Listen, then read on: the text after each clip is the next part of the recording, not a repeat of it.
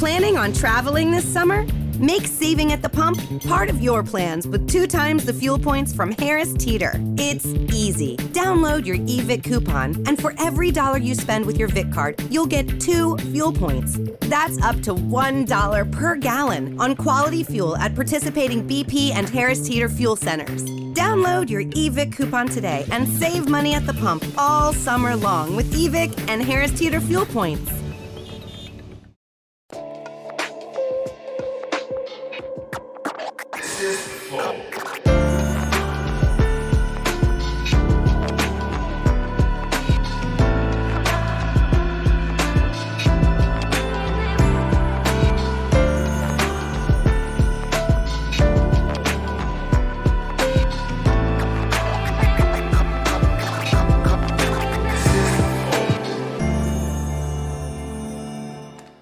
Salve, salve família, bem-vindos a mais um Flow. Eu sou o Igor, aqui do meu lado tem o Monarcão. E aí, galera, bebam água.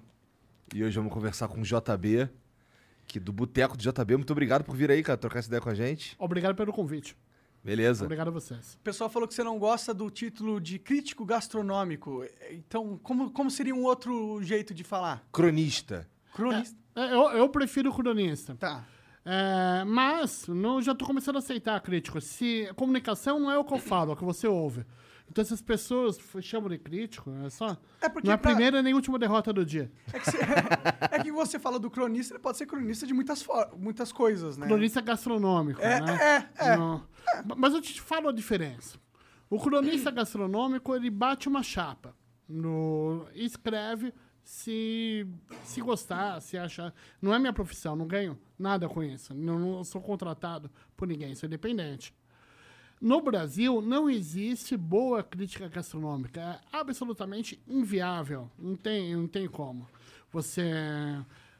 é, em um restaurante novo, você vai sozinho, depois você vai com a namorada, você vai em um grupo com quatro amigos, você come um menu de degustação, você prova cata de vinhos, cata de coquetel, tudo. É, é muito caro manter isso. Sem contar que as pessoas querem coisas novas, as pessoas querem novidades. Então já não é crítica, é uma resenha. É resenha de um lugar novo. O restaurante, quando abre, o chefe não sabe onde está o saleiro direito. É difícil. Daí, após o restaurante eh, completar três, quatro meses, já saiu em todos os veículos a resenha. Quando o restaurante começa a ficar bom, ele é atualizado hum, com notinhas nos lugares e ninguém quer saber muito. E além desse investimento no, de grana e tempo para se resenhar o restaurante, você tem que ser re- remunerado também, né? Então, Tem que pagar as, as contas, né? é bom, né? Não, para pagar as contas e você tem que ter um salário também. Sim, Claro. Você tem um sim. salário, você tem que manter o crítico atualizado. Claro. Não fala, não, é temporada de trufa no Piemonte, vai pra Itália, vai para Estados Unidos, vai pra cá, vai pra lá. Parece bem legal esse É. trabalho, inclusive. Deixa diga-se É de passagem. absolutamente inviável. É mais fácil a crítica gastronômica morrer no mundo do que nascer no Brasil de maneira decente. A gente nunca, a gente tem, ainda tem crítica gastronômica, mas uma boa crítica gastronômica, uma crítica real, não existe. Agora o cronista é mais cômodo. Se eu vou lá, eu vou ah, no lugar, eu escrevo, ba- bato, bato uma chapa no lugar. Eu gosto de falar que sou um facilitador no- da vida do comensal. No, pra eu comer e Começar é o cara que vai provar, tá? É. tá entendi. no, pra eu comer e beber bem, como como e bebo bem hoje, no, eu já comi e bebi muito mal. pra aprender, pra cozinhar bem, eu já cozinhei muito mal. Então, o- os meus textos no- nas mídias, os vídeos, tudo, visam falar com o co- consumidor comum, não com o chefe de cozinha, não com o bartender. No... Não quem é do meio, né? quero- não é, é, não me interessa. Senão vira rock progressivo, vira punheta, música de músico pra músico. Todo mundo, a gente da área, a gente sabe, quase todos os truques. Sim. Eu quero falar com o casal que tá saindo pra jantar. Fala, não, eu gosto de comida italiana, onde eu vou. Ah, eu vou com a cara desse cara, a gente tem o gosto em comum. Né? E o celular mudou muito. Ele mudou, o smartphone mudou o mundo, né? Então, a as informações chegam de uma maneira muito mais rápida. Claro que é mais informação, é mais coisa para filtrar em todas as mídias, desde que mídia é mídia, é, 90% é ruim. Daí cabe ao, ao comensal, ao consu- consumidor final, é, escolher quem ele gosta e, e seguir de alguma maneira, né? O meu pensamento é crítico. Eu, eu sou desde eu comecei a publicar em 2007. Eu trabalho com bar e restaurante desde 97. Não, tem pão. É, eu sou filho de feirantes, né? Eu- Nos anos 80, a minha porta de entrada para a gastronomia foi aprender a desossar um frango na adolescência, cortar um fígado de boi. Tinha, ba- eu era bucheiro. Tinha banca de frango e miúdo de boi. É, daí o pensamento, e eu fiquei conhecido por falar mal de algumas coisas. Isso dá credibilidade. É claro que você tem que falar bem também, senão você vira. Carrasco, hum, né? vira fica chato, né? É, o vira cara um que só chatão. fala mal, É. né? É, Não, é. não- Tipo, você não é capaz de saber as coisas que são boas também? Tipo, não, só as exato. ruins, tá ligado? Não, né? não, não. Tem que falar bem, sim. Tem que falar bem do que é bom e mal do que não presta, Claro. segundo a sua ótica. E quando eu falo que eu procuro conversar com o comensal, o consumidor final, é, eu, me- eu procuro me distanciar dos colegas da área. Porque o mundo gastronômico é muito parecido com o que foi o mercado publicitário dos anos 80. Um monte de autopremiação, muito tapinha das nas É costas. tipo Oscar. Sim, sempre vai ter alguma coisa boa para validar, Sim. mas a maior parte é, é paia. Mas aí como é que tu. Qual, que é o teu processo pra ir conhecer os lugares? É assim que abre um lugar e tal, tu vai lá de curioso, tu espera a resenha de alguém? Como é que é? É, é isso que me distancia dos críticos também. É, novidades pouco me interessam. Se o lugar, o lugar abre, a não ser que seja alguém que eu boto muita fé no, no trampo, eu espero três, quatro meses pra. Vê se melhora. Se você acha que tá ruim. Não, até, até, até pro, pro troço tomar corpo de verdade, né? Lógico, é muita sacanagem você ir num restaurante com duas semanas de funcionamento. Faz sentido. Não, eles não sabem como Ele é não se como tá a descobriu operação. ainda o restaurante, não descobriu a própria identidade. né? Demora, demora. A verdade é que você não conhece nada do restaurante antes de abrir. Às vezes você abre um restaurante italiano e faz uma pizza bar à noite, que era para ser um complemento de renda, e todo mundo gosta da pizza e vira uma pizzaria. Interessante. Foge do controle. No, esse contro- E é bom que seja, né? Porque aí você consegue se adaptar melhor ao quem são seus clientes, talvez, né? E, e é o que é mais motivo para você esperar. Já o crítico, o crítico gastronômico clássico, ele leva uma vida de merda. Porque ele tem que escrever a resenha no jornal e tem que ir no lugar que abriu agora, que é o que o leitor, eh, a maior parte dos leitores querem. Eles é- querem ver a crítica do... Ah, entendi. É, é, não, eles querem, eles querem saber o que abriu. Tem isso também, faz sentido. eles querem saber o que abriu. Daí o crítico vai lá e escreve mal, escreve bem. Mas a verdade é que ele nem ele sabe o que está escrevendo, porque as coisas são confusas. É, Pode crer. é um 7 a 1 Cara, esse mundo da gastronomia é um mundo fascinante, na minha opinião, e o mundo da crítica gastronômica também. Porque o- tudo que envolve crítica, né, fica fascinante, né? Porque rola batalha de ideias. Eu gosto disso, pessoalmente. Mas antes de continuar com esse papo, só falar dos nossos patrocinadores rapidinho, que hoje é a Flash. E a Flash, ela é uma empresa que ajuda todo mundo. Basicamente, com o que ela faz? Você tem um VR, transporte alimentação, tra- vale transporte, vale Uber, não sei se existe isso, mas vai que você tem na tua empresa. Aí você tem um bilhão de cartão, tem que ficar com aquela carteira recheada, e aí você esquece a senha de um, aí tem que lembrar de outro, não sei o quê. Uma merda. O que, que a Flash faz? Ela pen- traz um cartão só que unifica tudo. Você pode colocar, se você é um empresário de uma empresa, você pode colocar o vale transporte, o vale refeição, o vale qualquer coisa ali e você unifica para você não ter que ter um milhão de cartões e dá para o seu funcionário. E aí que entra a parte que é melhor ainda. O seu funcionário ele pode gastar esse dinheiro da forma com que ele quiser. Pode ser na refeição, pode ser no transporte. 100% flexível. 100% flexível. Pode ser em qualquer coisa que seja útil para ele, entendeu? Então, para o funcionário é muito melhor. Então, se você é hoje um empresário e que paga, vale alguma coisa para os seus funcionários, considere evoluir o seu meio de pagamento para a Flash, tá É, bom? aqui no Flow, inclusive, a gente usa Flash. Sim. Os funcionários já, já, já têm os cartãozinhos, todo mundo Então feliz não recebeu? é. Todo mundo feliz, todo mundo... Fala que não pra ver. Se tu falar que não, ó, Sim, a gente usa, o pessoal ficou feliz pra caralho, inclusive, de receber. Então, é um produto que a gente usa e confia. Então, se você tem uma empresa aí, se você é funcionário de uma empresa e ele não tem flash ainda, enche o saco do teu chefe. Porque é bom pra ele e é bom pra você, ele vai te amar depois, tá bom? Então manda ver. Flash. É flash.com o site deles?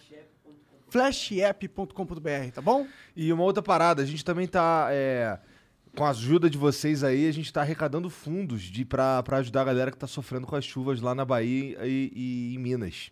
Que, né, nesses últimos dias aí teve um- uma, umas chuvas sinistras, tá tendo ainda mais de 60 cidades aí em estado de emergência, centenas de milhares de pessoas aí já estão desabrigadas ou desalojadas. E, pô, a gente tá tentando fazer o Natal dessa galera um pouco melhor. Então, se você entrar lá no, no, no- nosso, no nosso site, na nossa plataforma, você vai ver que tem um botãozinho lá em cima. é, Põe aí na tela pra gente ter esse visual. o botãozinho ali de doar, Doar. tá vendo? E aí você pode é, fazer a doação aí. E a gente tá fazendo uma mini competição aqui entre os entre os, entre os podcasts que acontecem aqui nos estúdios pra ver quem, do- quem consegue mais doações. E Quem que tá ganhando? Vamos ver. Quem tá ganhando é o, é o Ciência Sem Fim, é o cara. Ciência Sem Fim? É. Deixa eu ver, vai lá, vai lá. Vamos no Ciência Sem Fim ali, ó lá. Ciência Sem Fim tá ganhando em, em dinheiro, né? Porque em doações quem tá ganhando é o Vênus. Em número de em doações. número de doações, mas tá bem aparelho. Flow Podcast está atrás de todo mundo. É porque a gente não fez flow essa semana, né? Não tinha como avisar. Tá, Mas isso é um pouco, né, bad, né, galera? então avisa aí Porra. agora, pô. Ô, vai doar ali. Eu doei, doei uma grana ali, porque eu falei, porra, tava feio, assim, tá perdendo pra todo mundo, né? e é importante também ajudar o pessoal, eu doei uns- uma grana aí. E todo mundo que doar vai receber aí um, um emblema de para quem doou vai receber aí como uma- um gesto de gratidão é, um emblema e o programa que conseguir maior, o maior número de doações também vai, vai ter um emblema especial. Em dinheiro, tá? Não em número de doações. Só pra deixar claro. É. E bom, é isso, ajuda a gente a ajudar as pessoas a ter um Natal melhor, tá bom?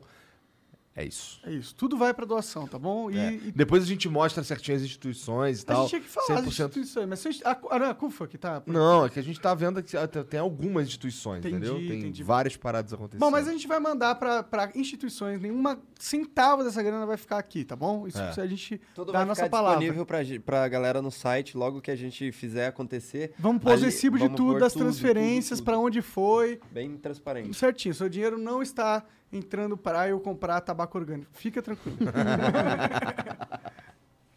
Ó, o emblema de hoje, ó. Ó, Animado, maneiro demais. gostei. Muito bom. Quantos pratos são? É um hambúrguer, Ah, uma pizza e coxinhas. É. Então, cruzamento de Mojica com Sassamutema. né?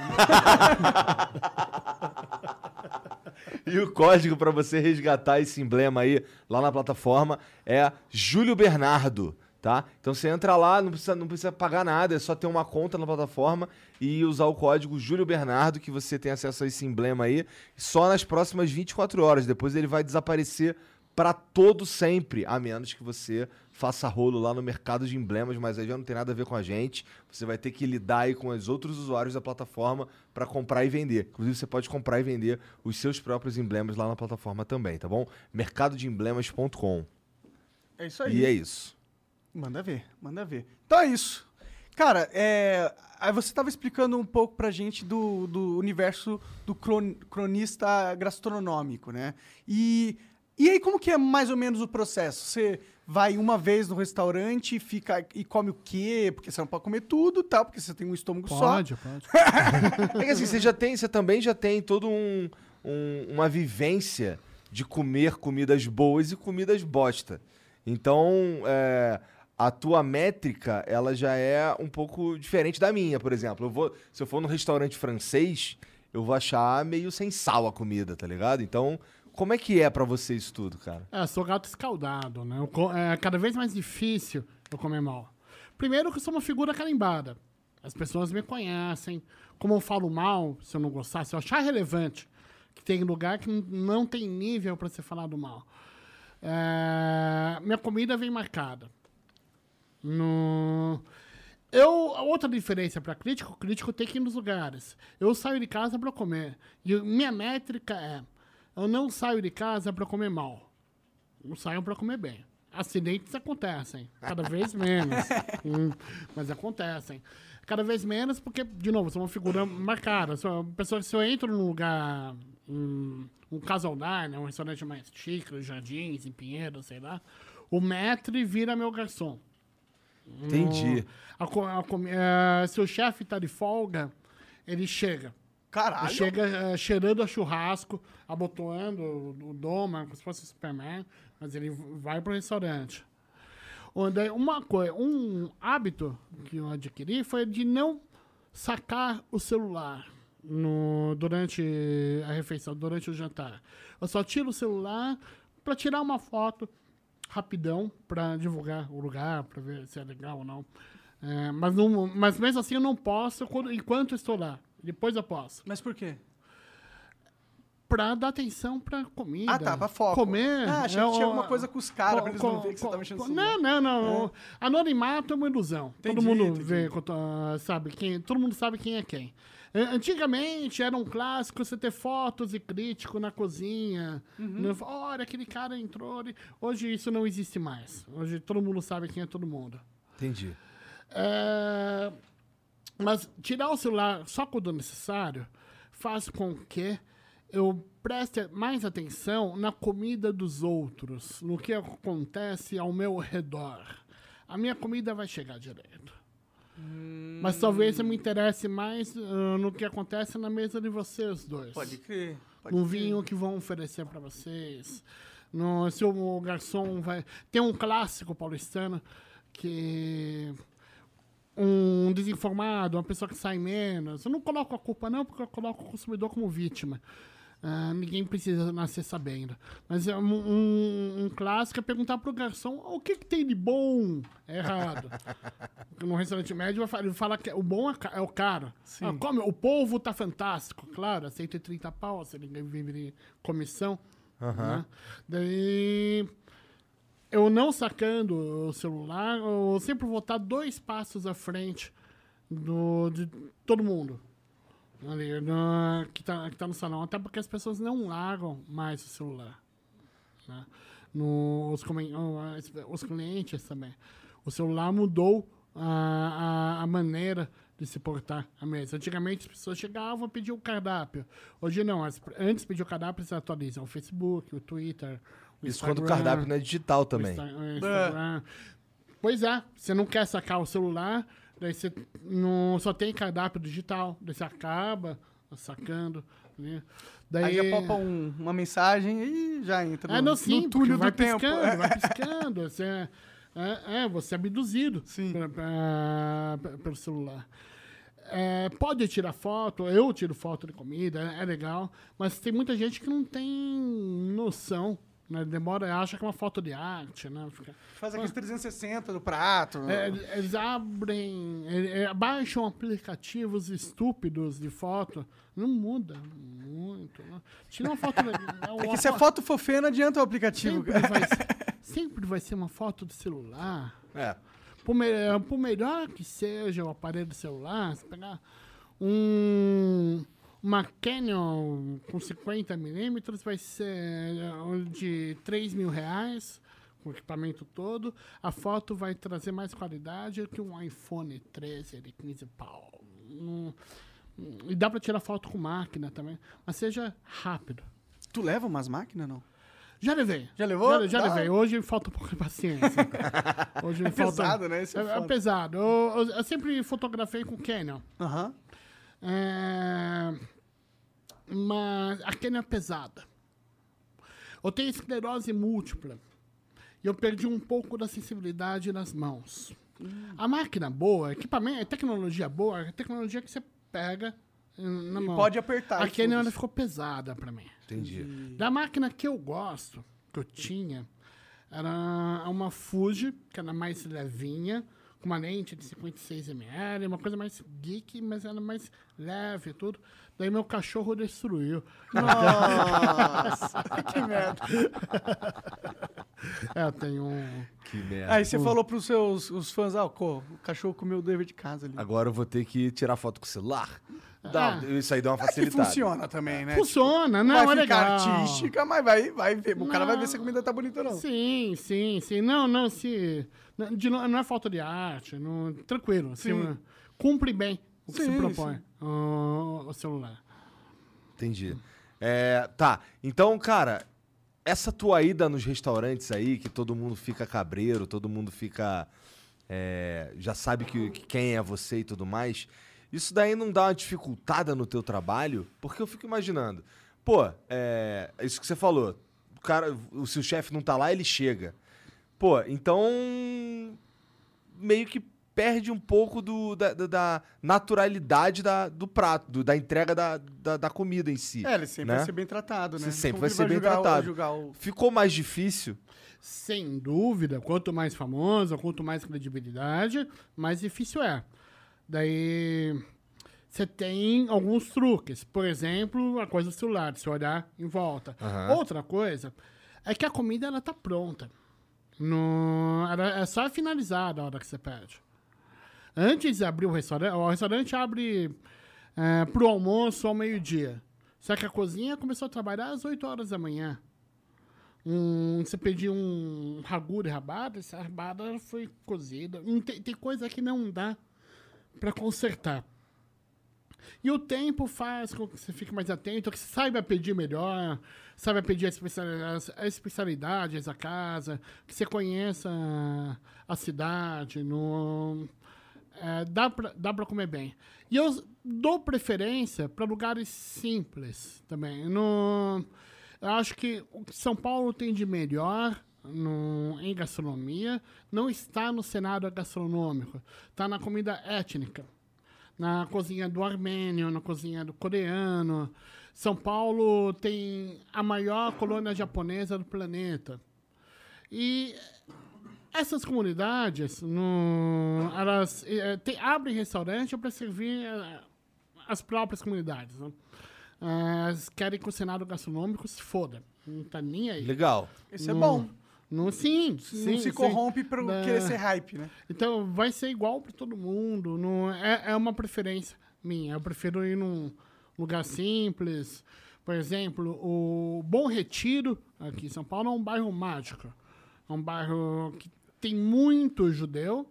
Diminuiu bastante a quantidade de judeu. À medida que eles deram certo na vida, muitos subiram para Higienópolis, foram para outro lugar. Depois teve, eh, chegaram os coreanos, que ainda predominam no bairro. E agora você já tem africanos, também bolivianos. Você tem que acompanhar a curva da cidade. Os coreanos, que ainda predominam na restauração, no Bom Retiro, cada porta é especializada em um lugar, né, em, em um, em uma comida. Você tem um, especialista em churrasco coreano, um especialista em frango frito, um especialista no, em ensopados. Daí, essa coisa de, é, que eu falei, de facilitar no, a vida de, de quem me segue, de quem acompanha meu trabalho, tá, tá nisso também. No, já, já, pra eh, chegar a essa conclusão, eu já comi muito mal em lugar bom. Porque você tem que pedir certo. São Paulo é um grande clube. No, por exemplo, eu vi que a foto que vocês colocaram no, pra, Pra divulgar? para divulgar Sim. no, aqui. É uma foto um lugar que chama Eltrevia. São molheras. O português chama mojerra. É, o Eltrevia é um restaurante em Santa Cecília. Tem uma filial na Vila Olímpia, que eu nunca fui. é, ou, ou no Itaim. tanto que não sei onde é. No, mas é um lugar lindo, lindo, cafonérrimo. Com tudo com lugar de carne. Tudo que você espera de lugar de carne. É, aquário. Não, aquário, com os peixinhos na mão. Nossa, que coisa horrorosa. Tô aqui comendo o peixe do meu lado. Aqui, me olhando. E o couvert, é, só tem uma coisa pior que o couvert: a própria carne. Todo restaurante é ruim. É, é tudo muito, muito, muito ruim. É um lugar datado. Tem coisa. Lembra um pouco o Rio de Janeiro, lembra o Café Lamas. Sabe, esses lugares lindos, ah, vão me dar bem, só que não cuidam da comida. Entendi. É, eu falei, poxa, não, passeio é legal, rolê, tem os peixinhos, mas infelizmente a comida não é boa. É, porém, a mojerra é fantástica. O que, que é mojerra? Desculpa. É, a glândula, é, é, em português é timo. Tá. Timo, uma glândula do da- peixe? da- da- é, do, Do boi, do boi, do boi. Do boi. A glândula do pescoço ou do coração. Tá. É... E é, só tem- é um restaurante de um prato só. Eu trato como restaurante de um prato só. Com o adicional, com vontade adicional de não cobrar a rolha. Eles não cobram o serviço de rolha. Isso é muito legal. Então eu levo a minha bebida, Ah, entendi, da hora. levo a minha bebida. Fala, Quer um conversa? Eu, não, obrigado, hoje não. Você não precisa ser escroto com ninguém, né? Ah, ou vai comer um filé de um bife ancho? Ah, na próxima. Não, não, obrigado. Dá- me dá uma, uma morerra aí. Você come a morerra, toma a sua bebida, pede a conta e sai correndo. Entendi. É esse tipo de facilitação que eu procuro ah, trazer para quem me acompanha. Que gosto que tem essa parada aí? É uma glândula? É gostoso? É uma delícia. né? É feito na parrilla, né? Ele lembra um pouco miolo. Ele é esponjoso. Entendi. Lembra um pouco foie gras. Pode crer. Hum. Só que imagina um foie gras bem seladinho, Aham. no- com gosto de brasa. Entendi. Você Parece comida chique isso aí. Você manda... É. Na verdade, é comida de pobre, é comida de trabalhador. Assim, mas eu, é, eu, eu, eu gosto de brincar que tem muita comida de rico que é uma comida normal que os caras. O paladar que é refinado. Sim. Não, pra adquirir paladar, pra comer mo- mojerra, pra aprender a comer. É, imagino que não seja um gosto que todo mundo tá acostumado na boca. De maneira alguma. Você Entendi. educa o paladar Entendi. pra isso. Ou, ou seja, você não gosta de, de mojerra, não vá a outra via. E tem vários casos assim. Um dos meus pratos preferidos na cidade é um trenete, que é tipo um espaguete, uma massa longa, com tomate e manjericão, de um lugar que chama Santo Colomba Bar. Que é um lugar que também não cobra rolha. É, e tem muita coisa ruim no lugar. Couvert, café, drink, é, algumas entradas, alguns pratos. É, é difícil no, pedir alguma coisa. Então, quem me acompanha no- acaba pegando essas manhas. Entendi. O macete, então, de te acompanhar é pra saber. Tu vai no restaurante, pô, nesse restaurante aqui eu vou pedir X, porque o JB já provou tudo É. e achou zoado, mas esse negócio aqui é legal. São Paulo é um clube insuportável. No, é, é difícil. É difícil comer em São Paulo. Pra vocês terem uma ideia, pro, pro meu paladar, não existe nenhum restaurante italiano que atenda com alto nível de excelência do couvert ao café. Ele vai pisar na bola em algum momento. O café vai ser ruim, é, os principais não são legais, pede duas entradas. Não- então você tem que. Eu faço essa trilha. Inclusive, você tá falando assim, é. Mas devem existir restaurantes aí que, que, que tiram nota 10 no, no, no teu, nos teus quesitos aí, não tem? Claro, claro. Especialmente os étnicos. É, entendi. étnicos. Que você tava E- falando E antes. você pode ter, se você só ah, ah, ah, fizer um. secoar, se eu fizer essa trilha, no, você pode ter uma refeição nota 10 e um lugar nota 4. Tá, seguindo um certo roteiro. É, Entendi. seguindo o manual do clube. Entendi, entendi. Mas assim, nem os restaurantes. Tem alguns restaurantes que eles são é, renomados. né? Claro. Tem restaurantes que tem.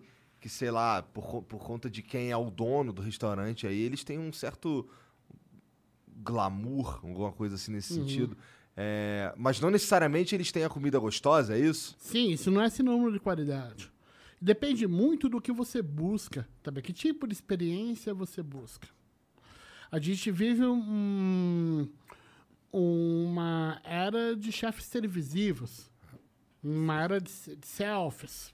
Muita gente vai lá porque, não, vou num restaurante desse chefe da, da- da televisão. Aham.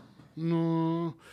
Mas refinamento não é sinônimo de qualidade, fama não é sinônimo de qualidade, prêmio não é sinônimo de qualidade. Eu procuro atender, procuro falar com quem gosta de comer bem. E gente famosa também não é sinônimo de ser ruim também. Você tem que ser. Eu não posso dar um exemplo citando um nome. Ah, Paula Carocera, que o brasileiro no, gentilmente rebatizou de Paola. Aham. Ela já aceitou essa derrota, ela se incomoda, tudo bem. Ah, uma grande cozinheira veio para o Brasil para inaugurar o- um restaurante horrível, o Figueira Rubaiá, que tem uma árvore morta. Caralho! É horrível mesmo. Eu fui Horrível, comer horrível. nele. Cara, eu fiquei puto. Eu fiquei puto. Eu pedi um creme de milho, cara. Era um creme de milho com frango. Veio um creme de milho flambado com açúcar. Tipo um brulé, né? Tipo, É. tinha, tinha uma crosta de açúcar em cima do creme de milho. Tipo, por quê? Mas para- Por que que tinha? Eu não entendi. Eu saí de lá muito triste, cara. Eu queria comer um... Eu falei, mano, eu comi um creme de milho. Eu adoro creme de milho. Aqui é um restaurante muito pica. Eu vou comer um pica. Não, mas tinha açúcar no meu creme de milho. Mas um lugar é especializado. doce, tá ligado? Um lugar especializado em carne, você pediu um frango com creme de milho, é pedir pra tomar no cu, né? Tudo bem. Não, Você chegou lá e falou, me fode, me fode, me fode. Tudo Mas bem. ele é bom na especialidade dele? Não é bom? Não, não. Pe-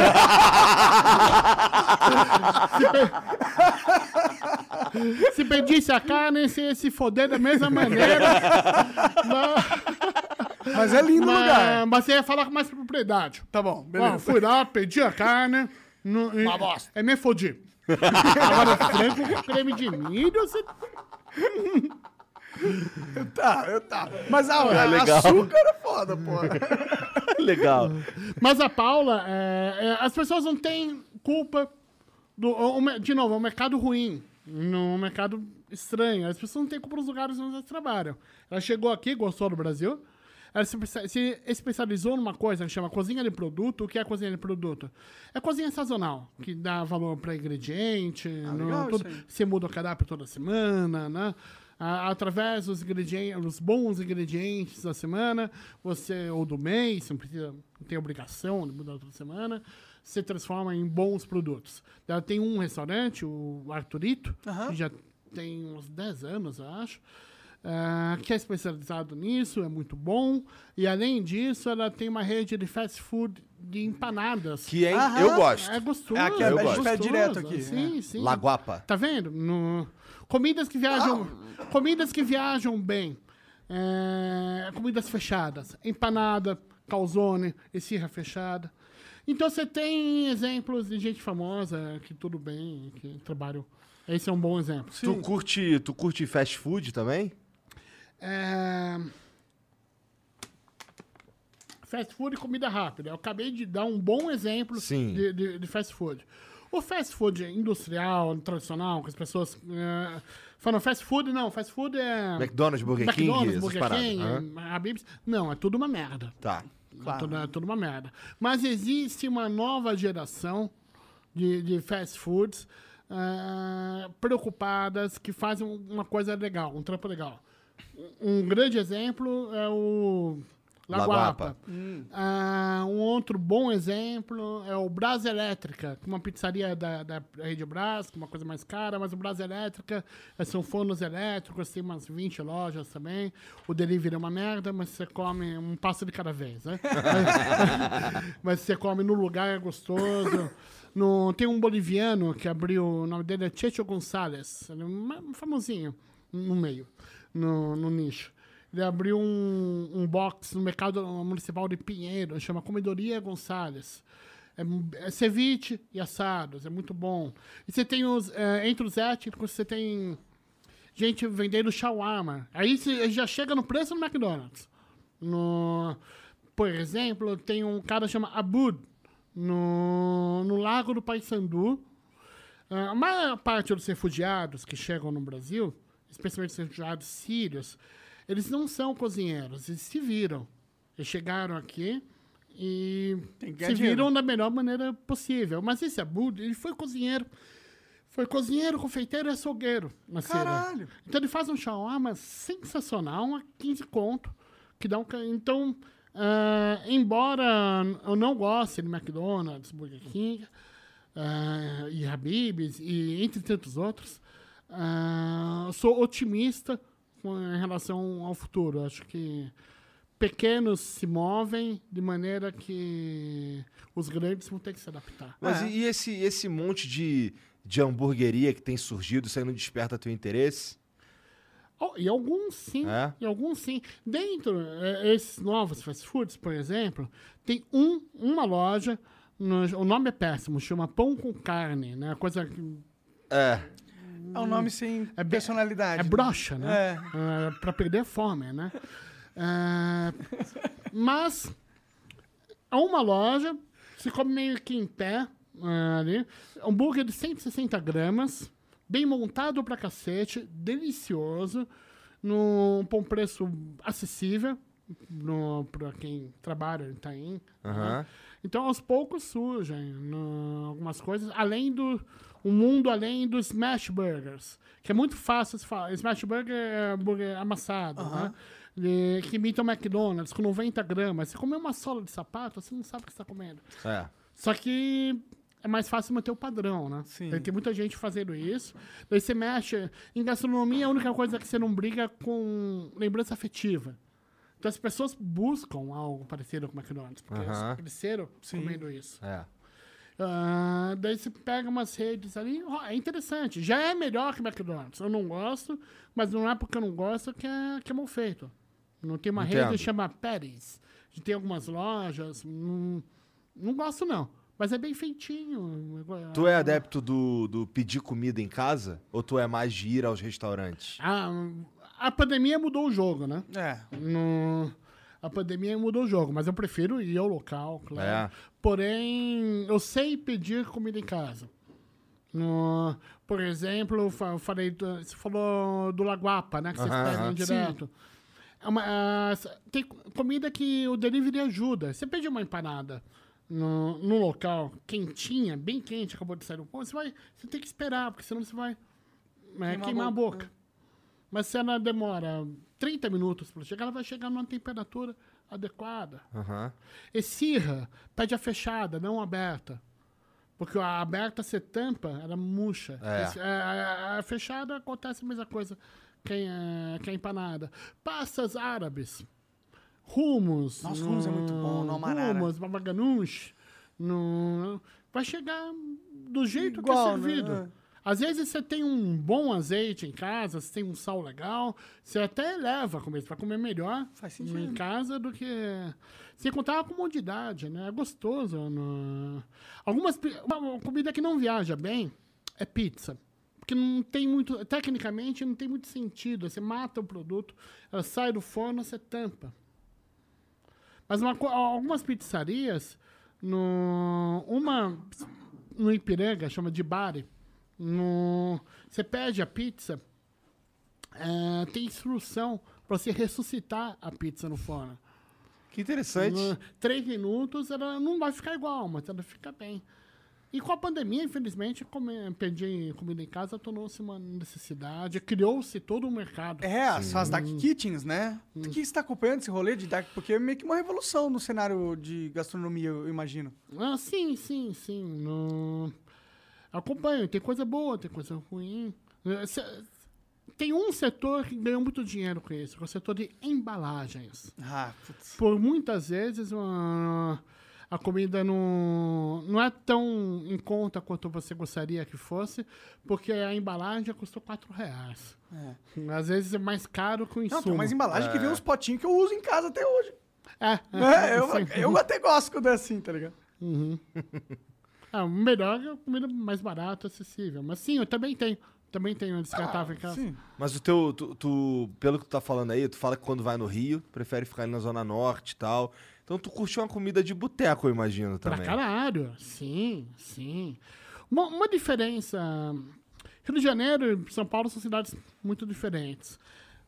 Porém, uma vantagem que o Rio de Janeiro tem sobre São Paulo, que em São Paulo, a maior parte dos botecos simples, os botecões, não são muito legais. No Rio de Janeiro, não. No Rio de Janeiro, o bicho pega. Eu- a- a- os portugueses vieram para São Paulo e abriram padarias. Eles foram para o Rio de Janeiro e abriram botequins. A cerveja sempre vai estar gelada, come-se em pé. No, no Rio de Janeiro, o que mais me agrada é a simplicidade, assim como em Belo Horizonte. É. né? Tu já viajou o Brasil inteiro pra, pra comer bem? No, no Brasil, eu sou bem viajado. As cidades onde eu mais gosto de comer são Belém do Pará e Belo Horizonte. O que, que tem de legal no Belém do Pará? Açaí com peixe. Açaí com peixe? É. Caralho, que novidade. Isso eu nunca ouvi falar na minha vida. Então, é, o morador do Sudeste acha que açaí é com Doce, granola, né? é, leite condensado. Não, não. Nós temos um mercado é, em Belém do Pará, a céu aberto, chama Ver o Peso. É meio com patrimônio hum, material do Brasil. É lindo. Eu já cheguei no mercado, filmei lá. Às três horas da manhã, junto com a chegada dos açaís, tudo. Ah, Belém é muito especial. Eles comem açaí com peixe, tacacá. Já ouvi falar. Hum, Você come Ele- assim. Eles temperam açaí de algum outro jeito diferente? Ou é o açaí que a gente tá acostumado. Tipo, que a gente tá acostumado não, porque eles põem xarope e tal. Mas eu já pedi um açaí, um açaí natural, entre aspas, e eu sei qual que é o gosto. É aquele açaí. Tempera salgado. Tempera salgado, com sal. Ah, entendi. todo. entendi. É uma, assim, uma polpa mais fresca, mais Entendi, generosa. entendi. Daí você coloca uma tapioca em cima. Ou, ou uma farinha bacana. Pode crer. Com peixinho, você come tudo Interessante, queria experimentar um dia. junto. Ah, vai lá. E o. Cara, é. Um cara que faz o que você faz, ele pode se dar o luxo de não gostar de alguma coisa. Por exemplo, você falou do açaí com peixe. Eu não gosto de peixe. Existe algo que você não gosta? Não. Pra mim, ah, comida ruim é comida mal feita. Tem comida que eu evito. Por exemplo, filé mignon. Não não é que eu não goste, mas, ah, não tem, até porque não tem gosto de nada, né? Filé mignon é o partido novo ah, da, da, da carne. É o almoedo. Não tem, não tem Não gosto. fede, não. É um mau condutor. É um mau Entendi. condutor. E é a carne mais cara. É. Né? Não é a carne mais cara, é a carne preguiça. Para cada prato você usa, onde o filé mignon é clássico, um filé poave, um filé mostarda, um steak tartar, você tem um substituto mais barato e mais gostoso. É carne de preguiçoso. Restaurantes mais modernos não, não trabalham mais. Interessante, não sabia disso. Carne mignon Interessante. vai baixar. o pre- Não vai baixar o preço porque a carne tá cada vez mais cara. É. A carne tá cara pra chuchu. Mas em relação às outras carnes, ela vai perder o. Vai- Sim, sim. Não existe carne de segunda, né? Existe cozinheiro de segunda. Sim. Então, então tu- filé mignon é uma das coisas que tu Eu evi- evita. evito. Outra coisa que eu evito é salmão chileno, salmão de cativeiro. Tem são salmões, são peixes criados em cativeiro, que comem uma ração feita laranja, né? Daí fica aquela cor. Aham. É, é, pra mim, pro meu, pro meu paladar é muito químico, não é gostoso. É, e um país que tem um litoral lindo, com peixe pra dedéu, Verdade. né? Então... Essa é culpa dos japoneses. Trouxeram o sashimitsu de salmão e viram uma febre. Que... Ah, Na verdade, foram o- o- os americanos. Os americanos? Os americanos. Essa comida mais de massa japonesa, de hot roll, de salmão, tudo. ah, mas, é, o California Roll, uma, uma coisa mais É verdade, americana. né? O, que o brasileiro deu uma fodida, tem maqueria, né? Hum, a gente piorou um pouco. Mas. A gente fode comida de todo mundo aqui É. também, né? Ah, ah, sim, sim, sim. não. E o, o bairro do Bexiga é motivo para a Itália declarar guerra para o Brasil. Mas os japoneses, no- a gente mora num país com a maior colônia japonesa do mundo, então você tem muita coisa boa também. Você muito além de sushi, de sashimi, no- mu- muito além de salmão. Sim. É, No, já italiano é mais difícil. Entendi. No italiano você tem a a colônia italiana que veio para cá, a cozinha não é o forte, né? Então, você vai para bairros clássicos, você vai encontrar massas muito cozidas, molhos de tomate feitos com açúcar para tirar a acidez, umas coisas meio ultrapassadas, pães mais pesados, né? Quando tu foi pra Curitiba, Tu comeu aonde, cara? Tu foi no, no- lá em. Que assim, lá em Santa Felicidade, que é um polo gastronômico, é, tem um monte de restaurante italiano lá. Tu chegou a visitar algum? Visitou o Madalosso? É? É. Um- Uma outra coisa que faz parte do meu trabalho também, eu defendo a teoria que as pessoas vão nos lugares certos pelos motivos errados. Ah. O Madalosso talvez seja o maior restaurante do Brasil. É um lugar sensacional. Ele é maravilhoso. Se você comer frango frito, polenta, Aham. é, tem uma moelinha também. Aham. Uma salada feita, é, temperada com vinagre que eles fazem lá. É. Caralho. Tem uma cervejinha bem gostosa. A com cerveja eu nunca experimentei. com a, com a deles, exclusiva deles. Então você pode passar muito bem lá. Por que as pessoas vão lá? Pra comer arroz, que eles chamam de risoto, e massa. Nossa, é. Essas coisas muito cozidas, muito. Eu comi, provei. Não dá, tá todo mundo comendo, né? Não. e. Se tem cara de ruim, cheiro ruim, quando você coloca na boca, geralmente é ruim mesmo. Hum. E, e é isso, mas as pessoas vão lá. Você vai fazer o quê? Brigar com, a fa- com as famílias? Não, ó, É. eu, adoro, eu, eu morava em Santa Felicidade e, assim, eu gostava muito do Madalosso porque ele tinha uma. Ele tem, né? Uma área infantil incrível. Tem, Então, tem, tem. Um, um play center, né? É. tem, um, tem um parque de diversões. né? aham. Minhas filhas ficavam felizes pra caralho lá. Isso é legal. Então era, era, uma, era uma tarde é, que as meninas, as minhas filhas curtiam muito mais do que eu. Mas, é, assim, não é que eu desgostava da comida, até porque eu não sou um. Não é Crítico crítico, gastro- não é é, um crítico. cronista cronista. Eu não sou um cronista gastronômico. Eu não tenho, eu não tenho Não é tão essa... bom de garfo. É, eu não, tenho, eu não tenho toda essa vivência, sabe? Mas assim, chamava minha atenção também que, assim, comparado aos preços praticados no Rio de Janeiro, pô, aquilo ali era, era maravilhoso. Eu gastava 50 reais pra ficar a tarde inteira lá, Ah. comendo, minhas filhas brincando Ah. e tal. Eles construíram o maior restaurante da América Latina. Acho que é um negócio assim, um É, salão é- pra duas mil. Não, É, e que na frente 5 tem mil um. pessoas. E na Tem o frente velho outro, Madaloso. É, tem que é o melhor, que é o. Pra, se você, na É. minha opinião, se você quiser ir, vai no Velho, velho Madaloso, que é o. Eu fui no velho. eu fui no É, ele velho. é. É. No...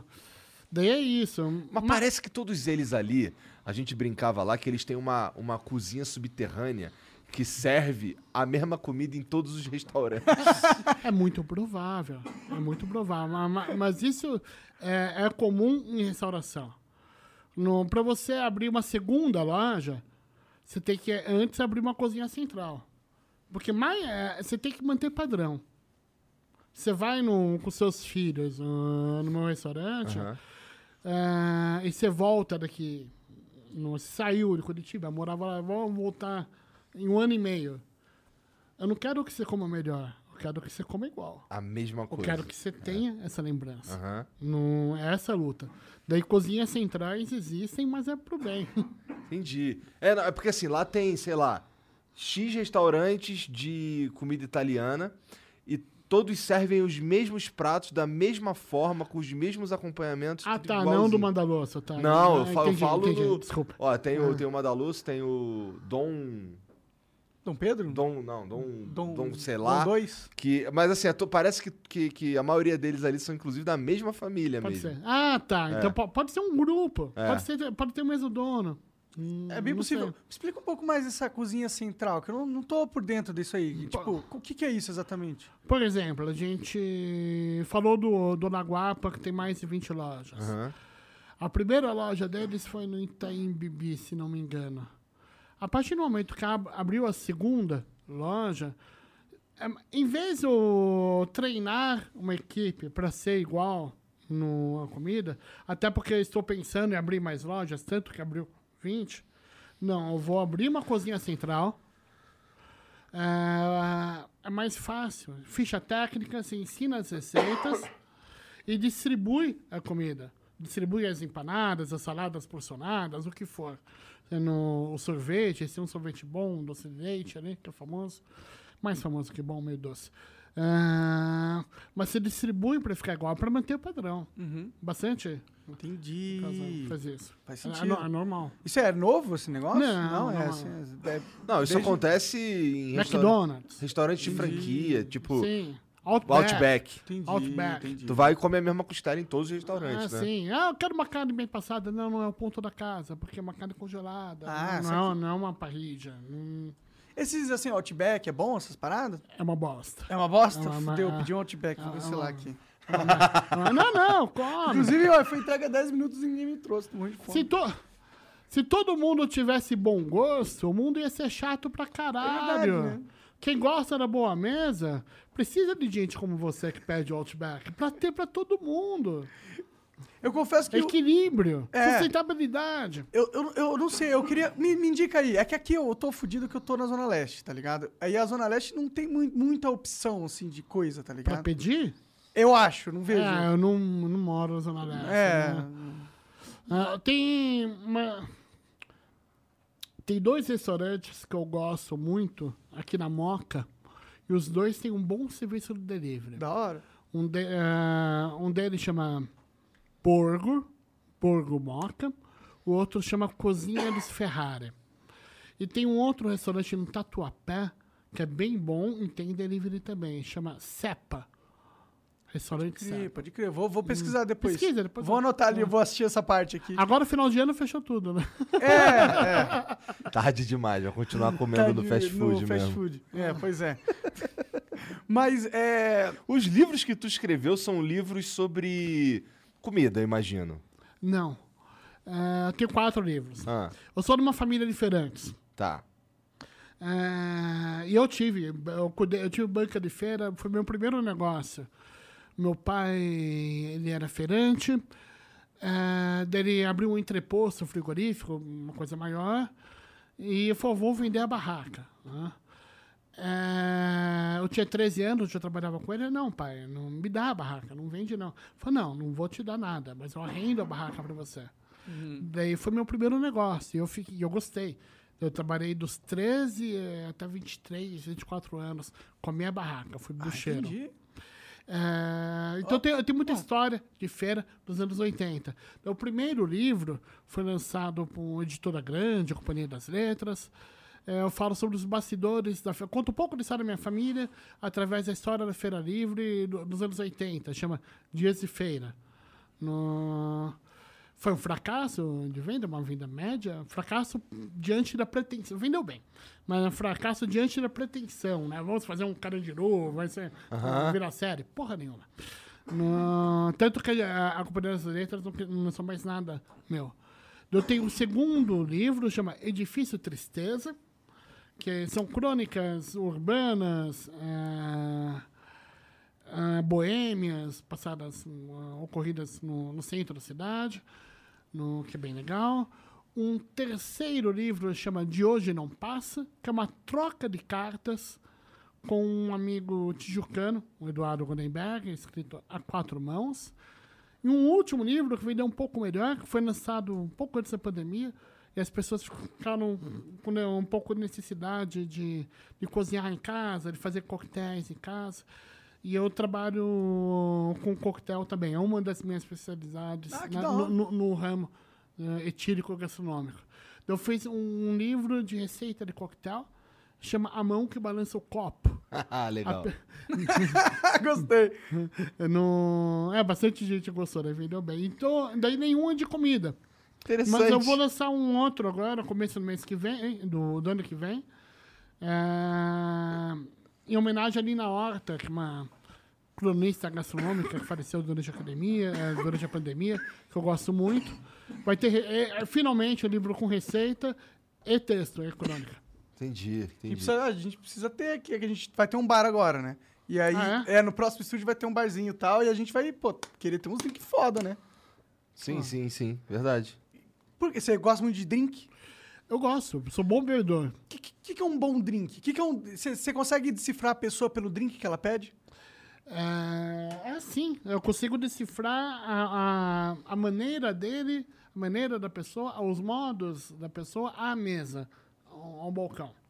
Não vejo se a pessoa gosta de bebida cítrica, é, gosta de bebida de moda, se ele não, não bebe drink, ele- se é Caralho. bebedor de cerveja, É, se é bebedor legal. de vinho. Que loucura, né? Isso é... No- se chegar no meu balcão, estiver trabalhando, pô, me dá um drink. Aí eu falo, boa noite, tudo bem? Não, você prefere uma coisa mais ácida, mais cítrica, tudo, você vai beber uns quatro drinks. Fala, eu falo, eu quero. ah, por exemplo, eu, eu montei um, um bar no centro de São Paulo, chama Fel.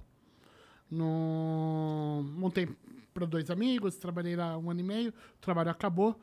Mas é um bar eh, que só vende, é, 13 lugares só no balcão, vende só clássico e Forgotten Classics, que são clássicos que não pegaram, mas Entendi, bombardou. entendi.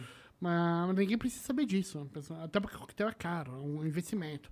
Você vai tomar seis coquetéis, comer um negócio. É, não, é, Vai, realmente. você vai gastar uma grana. Então você tem que ser bem tratado. Sim. Mas você não precisa ser atendido. Porque cada casa tem o seu foco, né? Você vai chegar lá, aconte- acontecia muito. Ah, me dá um Aperol Spritz, né? Falei, então, não. Me dá um Cosmopolitan? Não. Só que você não pode falar só um não, que é muito grosso, é escroto, né? Falei, então, essa é uma casa clássica, tudo. Você gosta de um Cosmopolitan? Você gosta de uma coisa mais doce, né? Tudo. Então vou... Bebe isso aqui. Bebe um jasmim. Você direciona a pessoa. Daí, na medida que você direciona, na medida que você atende, no sentido explícito, dê comida também. A maneira, a maneira que eu te atendo, eu, te conheço. Entendi. No, e, a- e a minha função, a função de quem, de quem atende, é fazer com que você me dê, como cliente, você me dê uma, duas notas para poder te servir da me- melhor maneira possível. 50% do serviço é hospitalidade. É ma- se você não comer, não beber tão bem, é, talvez você volte na casa. Ah, não gostei muito, mas vou dar uma segunda chance. e Tudo. Agora, se você for tratado mal, você fala, não, vai tomar no cu, escroto do caralho. Não importa se a comida é boa, né? Hum, É, mas às vezes você come bem, mas você não volta Sim. porque hum, não foram legal com você. É, eu não, eu não, não sou dos drinks, não, não- eu sou um cara que, sei lá, bebe bem pouco, na verdade. E, bom, esse fim de semana rolou um- uma, uma situação que me ofereceram, pô, você quer um drink? E aí minha resposta geralmente é, quero, mas eu quero que você me diga qual que é o teu favorito. Aí a pessoa me diz qual é o favorito e eu peço pra experimentar, porque eu não conheço porra nenhuma. Ah, mas eu não, um bom profissional vai saber falar. Fala, meu, meu favorito é o, é, o, é o Negroni. Você bebe coisa amarga? Você vai falar, ah, ah, bebo, ou vai ficar reticente. Aham. Fala, pô, não, talvez eh, você prefira um old fashion. Então, você toma uísque. Ah, toma, então deixa eu fazer um old fashion pra você, uma coisa com bourbon. É mais legal, geladinha. Tá, Sempre dá pra direcionar. Sempre dá pra atender bem. E se não for bem atendido, provavelmente eh, a, sua- a derrota é minha. A derrota é de quem tá te atendendo. Entendi. Porque nem sempre as pessoas sabem o que querem e ninguém precisa. Mas é com isso que tu trabalha hoje em dia, com drinks, com bebidas? Eu, eu já tive alguns bares, restaurantes. Meu último restaurante eu vendi em 2011. E desde então, eu venho prestando assessoria aos lugares, não consultoria. Consultor é aquele cara que chega antes do oficial de justiça, né? Entendi. Quando já fudeu. Aham. O assessor é quem faz um trabalho e acompanha por anos. É, Antes da pandemia, eu estava com quatro trampos de assessoria. No- em diferentes casas. Não só drink. drink, cata de cerveja, comida também. No, eu já trabalhei como cozinheiro, como chefe de cozinha em alguns lugares. É, daí faz, fez parte do meu trabalho me demitir dos quatro lugares, né? Porque, pô, a pandemia fudeu, né? Ah, faz sentido. No... Falei, Eu falei, não, imagina, no... sigo aqui à disposição, não, não, não, vou abandonar vocês, mas se conseguir se manter aberto, priorize o, o garçom, o cozinheiro, eu sou um luxo. Pode né? crer. No- Interessante isso aí. Poucas pessoas têm essa, essa visão. Ah, tem que ter, né? Bom, bom. Procuro prestar um bom trabalho. Daí, daí eu tinha um dinheiro guardado no que eu para lançar o livro que vai ser lançado, eu pensei que ia lançar no começo da pandemia, mas eu adiei. O dinheiro guardado para viajar, ah, que eu ganho dinheiro com comida e bebida e gasto com literatura. Literatura não dá dinheiro, só dá dinheiro se o nome co- terminar com coelho, começar com Paulo. bem que eu guardei esse dinheiro, vivi um ano dele, o dinheiro acabou. Eu tenho um canal no YouTube que é meio largado, é meio amador, e eu nem sabia que remunerava. Né? daí, daí, quando acabou o dinheiro, e esses trabalhos acabaram, e o mundo mudou, agora está abrindo, mas que vem outros trabalhos, mas um trabalho assim como estava, não, não vai rolar mais. Daí, você começa a fuçar, não, não, claro, eu lembro, não, o YouTube remunera. Eu olhei, ah, Tinha dá uma pra graninha viver ali. mais uns meses. O canal existe desde 2014. E tu nunca tinha pegado nenhum Ah, dinheiro lá? Eu tinha, mas nem lembrava. Não, já. Ah, daí eu peguei um dinheiro, pô, eu acho que eu vou começar a atualizar o canal, né? de uma maneira um pouco menos amadora. Daí eu comecei a atualizar de uma maneira um pouco menos amadora.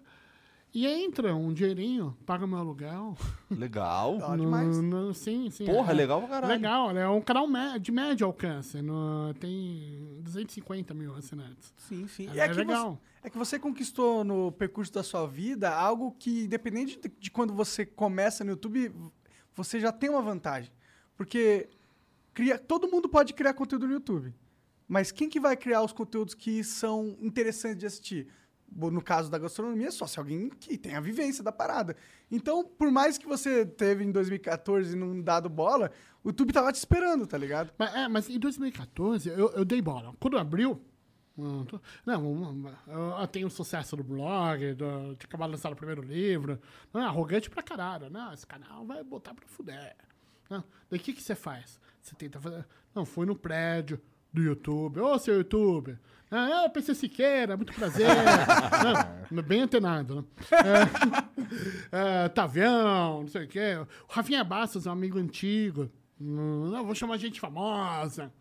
É, ano de Copa do Mundo, de eleição. Não, ninguém deu a menor bola. Entendi. Daí deu uns seis meses você brocha. Ah, foda-se, que duas vezes por semana, algoritmo no meu saco, ah, pra puta que pariu. Não, mas, mas eu nunca larguei. Não, e aí que veio o bom conteúdo, quando você começa a fazer o que você gosta. Exato. É verdade. Não, não, tô, não, vou chamar quem eu gosto pra entrevistar. Não, tô, não vou fazer. Não, tanto que não- ou, você vai, embora eu seja conhecido por falar mal de, de coisas, dificilmente você vai ver eu falando mal de qualquer coisa no canal. Porque eu vou onde é bom e foda-se tudo. Daí fui atualizando e fiz bem. Fiz bem que me salvou durante a pandemia. Pode crer. Ah, não só te salvou, eu acho, cara. Eu acho que a porta da. pra- é a nova revolução da internet, cara. Eu acho que o futuro é esse, mano. É o presente, né? É, o presente, tipo, o presente é esse, tipo, é. Agora as pessoas não precisam mais. Você não precisa ser mais contratado pela Folha ou o jornal, sei lá, para as pessoas se interessarem a sua opinião. Não, elas vão se interessar pela sua opinião muito mais se você não for contratado. Exato. Quanto maior o seu nível de independência, Sim, isso que você Não. falou, você é um cara independente. E isso traz pra internet a credibilidade, entendeu? É, ni- ninguém mais quer saber de uma crítica clássica escrita. do- no, quando eu comecei a sair, no, as pessoas esperavam a sexta-feira para ver o guia da Folha. As pessoas moldavam os bares e restaurantes para sair uma crítica positiva na Veja, em São, Veja São Paulo. Tudo isso acabou. Tudo isso acabou. Faz sentido, né? Porque, por que, que a Veja sabe onde é bom, tá ligado? Tipo, quem sabe é o cara que vai onde é bom, que a vida inteira é disso, e é ele que a internet enxerga hoje em dia. Sim, Mas você essa- descer do pedestal. Você provocar É. catarse. Sim, Você falar de igual para igual. sim. As pessoas me seguem porque se identificam comigo, não me veem como um ser superior. Não, tem um conhecimento, tem uma expertise, sim, porque eu saio mais. Eu saio mais e, Assim, que- e dedicou quanto mais a gente ah, comendo e bebendo, melhor. Ah, é melhor para todo mundo. Sim. Mas, cara, tu, tu falou que tu tá, foi feirante até os 20 e poucos. E como é que tu. Como é que foi essa transição? Ou como, como se deu esse, esse amor pela, pela, sei lá, crônica Escrita, gastronômica? pela escrita. É. É, bom, gastronomia é, tá, tá na veia desde eu era feirante. Feirante não compra nada no supermercado, ele faz escambo. O bucheiro pega, eh, dá um frango pro peixeiro, e o peixeiro dá um peixe, fruta. Negócio. Na minha casa apareceu um, um baile do Havaí. E eu sofria, tinha taioba, ninguém sabia que era taioba, começo dos anos 80, eu sabia. Escarola, no- que era palavrão pra criança, no- nos anos 80. No, eu sou filho de uma grande cozinheira. No, então, a porta da entrada, a gastronomia já estava lá. Já estava lá, porque eu via minha mãe cozinhar, o cheiro de refoga do alho com cebola da minha mãe, até hoje, é o meu cheiro preferido na cozinha. Cheiro de refoga, alho, cebola, óleo. Ah, fast food, a bronca com fast foods já estava na infância, porque fazer eh, hambúrguer era a brincadeira minha e do meu pai de final de semana. Final de semana, um sábado à tarde, tinha um pouco de tempo. E é muito legal para criança, você moldar hambúrguer. né? É divertido, né? É divertido, é, go- é divertido. E daí, você, a hora que você come, ah, que gostoso. Daí Eu que fiz. Eu que é, fiz, mas né? A, a criançada da rua, no, eu morava na Vila Leopoldina, subdistrito da Piano. Um lugar bem simples, lá do favela, Ceas. Molecada do, pirava. Mas, em algum momento, a molecada começava a falar, pô, gostoso, tudo, mas tem o Mac, né? Tem o Mac. E, e- criança é um bicho cruel, né? Mesmo que não goste, pra mim é falar. eu não conhecia, né? Eu comecei a encher o saco do meu pai e minha mãe. Ah, porra, mãe, não fode, né? Todo mundo come. Quero saber, ver qual é de tanto encher o saco. Minha mãe, minha mãe me levou no McDonald's da rua 12 de outubro, ao lado das lojas americanas, onde tinha um hot dog que eu tenho lembrança afetiva, eu gosto até hoje. É, pelo menos na memória. Não tem mais uma aguinha, hein? Falando pra caralho. Não. Obrigado. É, daí até que chegou o dia, minha mãe falou, não, tá bom, vou te levar nessa merda. Vou, vou te levar no McDonald's. Ah, legal. Levou no McDonald's no 12 de outubro. Fui no, fui no caixa, escolhi o Big Mac. Na época não, não tinha números, né? Um Big Mac, uma, uma batata, uma Coca-Cola. Hum, Qual a chance de dar errado? Toda, se você já conhece um pouco de comida. A hora que chegou no isopor ali, eu, olhei- eu abri, olhei pro sanduíche, olhei pro. ah, Pra o foto do luminoso, sanduíche. né? Eu me senti o Michael Douglas e um dia de fúria. Vocês Já viram a cena? Já né? vi, já vi. no- que não, não- acho que Aquele- foi baseado. Acho que o Michael Douglas estava lá e se baseou em mim. Mas, Pô, velho, eu quero aquilo ali, né? Não quero isso aqui. Não, é isso mesmo. Da Coca-Cola com gelo.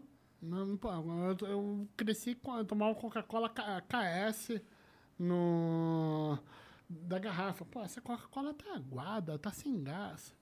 A batata frita, que é uma batata congelada, né? Eu nem sabia que existia com 9, 10 anos. Comia a batata da minha mãe, que era uma delícia. Batata comprada na feira. Batata boa, feita. É, pô, tá tudo errado, né? Ah, tudo tomar no cu. Né? Se fuder.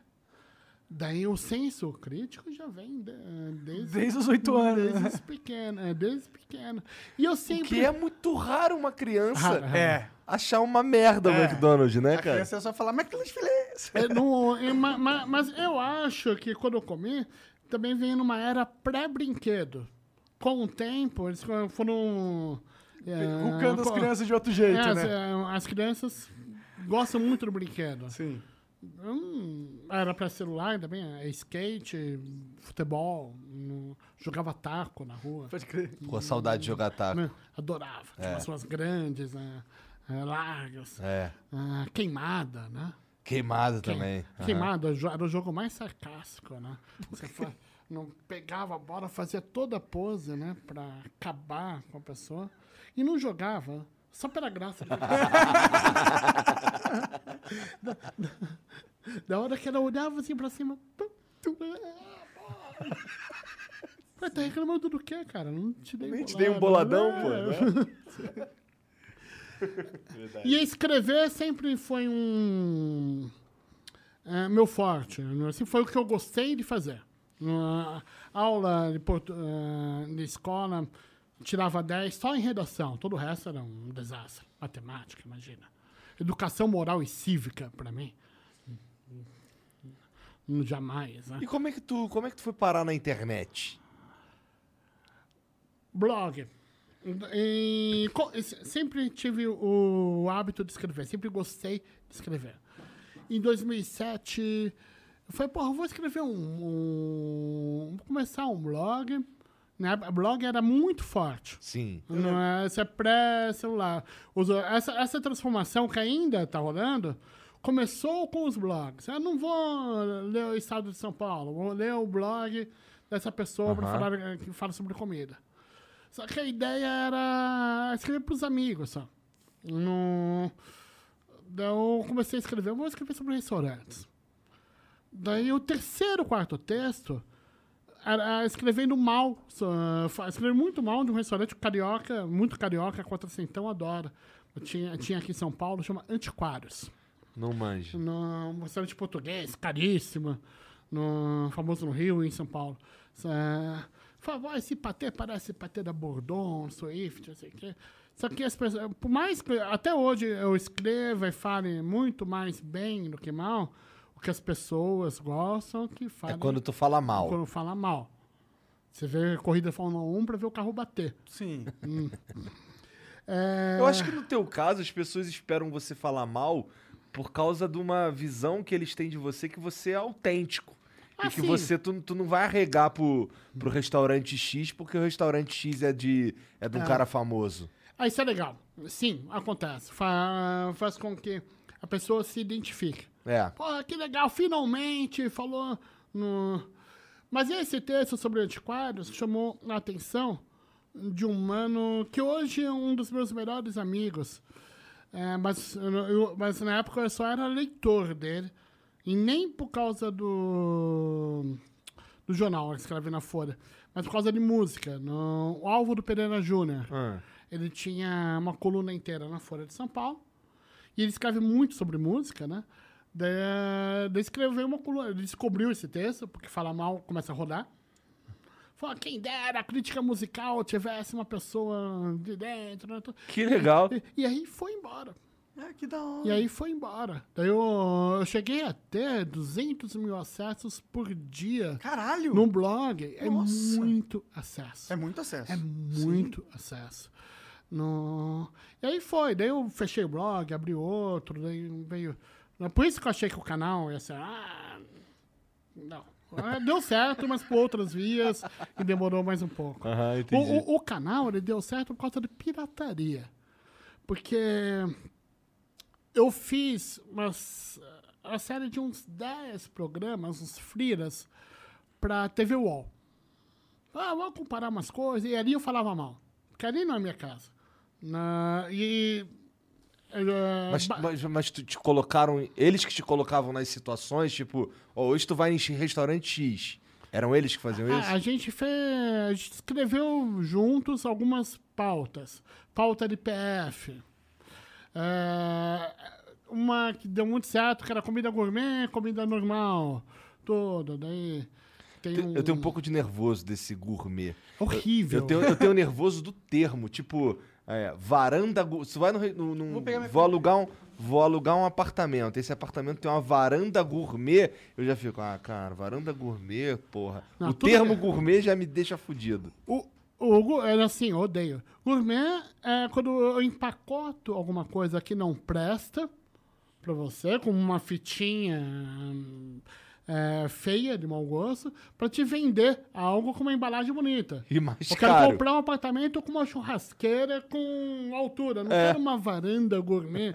Que Nem nos meus piores pesadelos. Mas, esse, é, é, mas é, por causa desse tipo de comparação, esses programas da UOL bombaram. Entendi. Bombaram. E o canal, que só falo bem, tá lá no, no fracasso, largado. Até que alguém pirateou, o, o- ele subiu todo, uns 5, 6 programas do UOL e colocou no ar. Pra não ganhar nada, né? Porque não monetiza. Aham. No, só que eu comecei a aparecer na linha lateral. Começou a te ajudar. O canal existe por causa desse pirateiro. Eu sou totalmente a favor da pirataria. Aham, Nós E aí- aqui e- também. E aí o canal começou a bombar. Falei, Porra, que legal. E até hoje, no, muita gente para na rua, pô, legal que você falou mal do não sei o quê. Tudo. Por causa desses vídeos de 2015, 2016, o canal não fala mal. Mas sou muito conhecido por falar mal, porque quem acessa não tá nem aí. Não vê o que é canal, vê, o- vê a figura, o É. programa. E tudo bem. Esse de 2015, 2016, tu chegou a fa- falar mal de restaurantes famosos, cara? Foi por isso que repercutiu? Por exemplo, eu cheguei. Foi no auge do Masterchef. Ixi. As Tu pessoas. arrumou problema com os caras do Masterchef, As cara? pessoas eh, gostam de gente famosa. Aham. É, Daí. Eu fui no. O Jacan, na época, ele tava sem restaurante. Mas ele precisava de consultoria para um restaurante que chamava Tartar e Co, de, de Sec Tartar. É, eu fiz umas brincadeiras, do tipo. Pô, esse aqui, ó, parece um cinzeiro de puteiro, cara. Você não cuida da apresentação. Ele tinha um steak tartar que era num copo americano. Falei, Imagina se alguém, algum participante coloca um steak tartar no, co- no copo de boteco, cara. Ninguém. Essas são duas regras e duas medidas. Ah, eu peguei a, a Paula,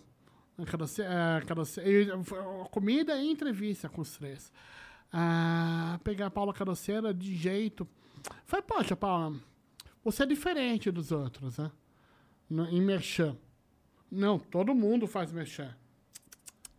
Não, você não faz merchan de Nespresso, por exemplo. Que é a hora que os três vão lá ah, escolher quem vai sair, quem vai ficar. No, você não tá lá. E, e- e quando você vai, você pede chá. Você não toma. Daí ela falou, sim, eu faço merchan só do que eu acredito, só do que eu consumo. Eu consegui pegar isso dela para um grande público. No, e eu tretei com o Henrique. No, É. ah, é, até então a gente se dava razoavelmente bem.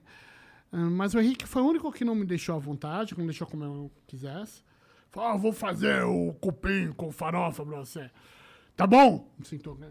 Quando um pitbull, né, 100 quilos de músculo, pergunta se tá bom, isso é... É irônico. Foi eu falei, a farofa tá uma delícia, grande farofa. Elogiei só o, condutor, ah, o acompanhamento, não o condutor. E muita gente não entendeu isso até agora.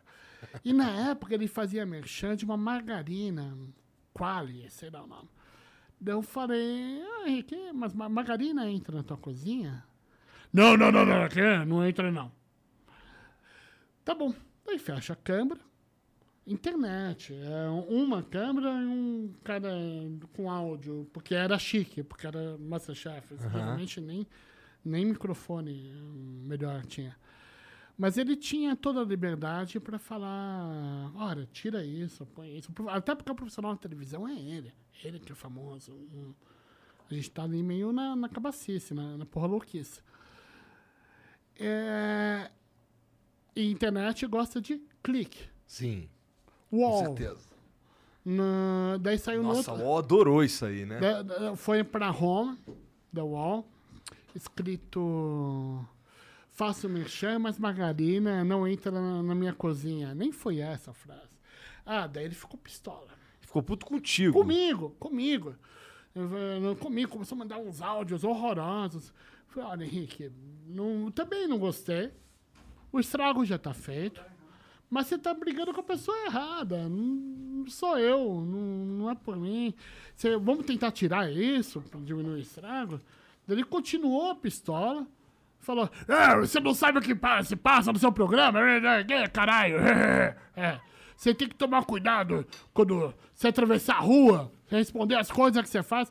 Eu falei, ah, cara, agora você tá sendo menos cortês, eu tô encerrando essa comunicação agora, porque é uma ameaça, né? E daí parei de falar com ele. Paramos de falar. Com o Jacanto chegou a arrumar problema também? Imagina, não, não, não. Que é quando a, a gente gravou, quando eu gravei o A Deriva, aqui, ele tava aqui, ele foi no estúdio, né, foi, do lado. Não, que é- Ah, cara, ah, eu lembro dessa história. Eu Eu, tava- lembro disso, eu lembro disso. Não, porque assim, começou a correr aqui no estúdio um, um boato que vocês se odiavam. amigo de pinga. Ele tava vestido de pinguim rosa, Ele né? tava, ele tava. O, o Jack, é, é- é o chefe da Disney perfeito. Não parece que saiu de um desenho animado? é, ele parece o, o- o- Não, não, não. Ele parece o Gusteau do Ratatouille. Do Ratatouille. É, é, é. É, não, com ele tá tudo certo. não- Legal. é tranquilo. A Paula amiga. A única treta que teve foi essa com o Henrique e tudo bem também. Não foi... Eu já perdi a conta dos lugares onde eu não posso voltar. Mas a boa notícia é que não faço a menor questão de voltar. Eu quero que se foda. Né? Mas tu já foi mal recebido num lugar por conta das tuas. Das tuas dos teus textos? Eu já fui recebido meio estranho, meio. Às vezes pessoas ficam meio desconfiadas, né? Mas geralmente eu no... conforme eu vou tratando bem e faço com que a experiência dê certo, não, não saio, não procuro pelo em ovo. Daí muda a reação. Ah, então tá. Tudo. Eu não chego no restaurante. Querendo tem- fuder o restaurante. De jeito nenhum. Se tem mais atendente que cliente, eu nem entro. Porque na hora que você chega, você é bem recebido. Daí passou meia hora, você vira o ser inconveniente que tá ali empatando fechas. Podem pedir que, que, que vai faxinar, pe- perca o último ônibus. E outra coisa, eu faço a diferença no mercado se eu falo bem. Se eu falo bem, o lugar pode vir a bombar mais do que do que o normal, que o esperado. Esse poder eu tenho. Mas eu não tenho o contrário. Se eu falo mal, foda-se, o restaurante continua na...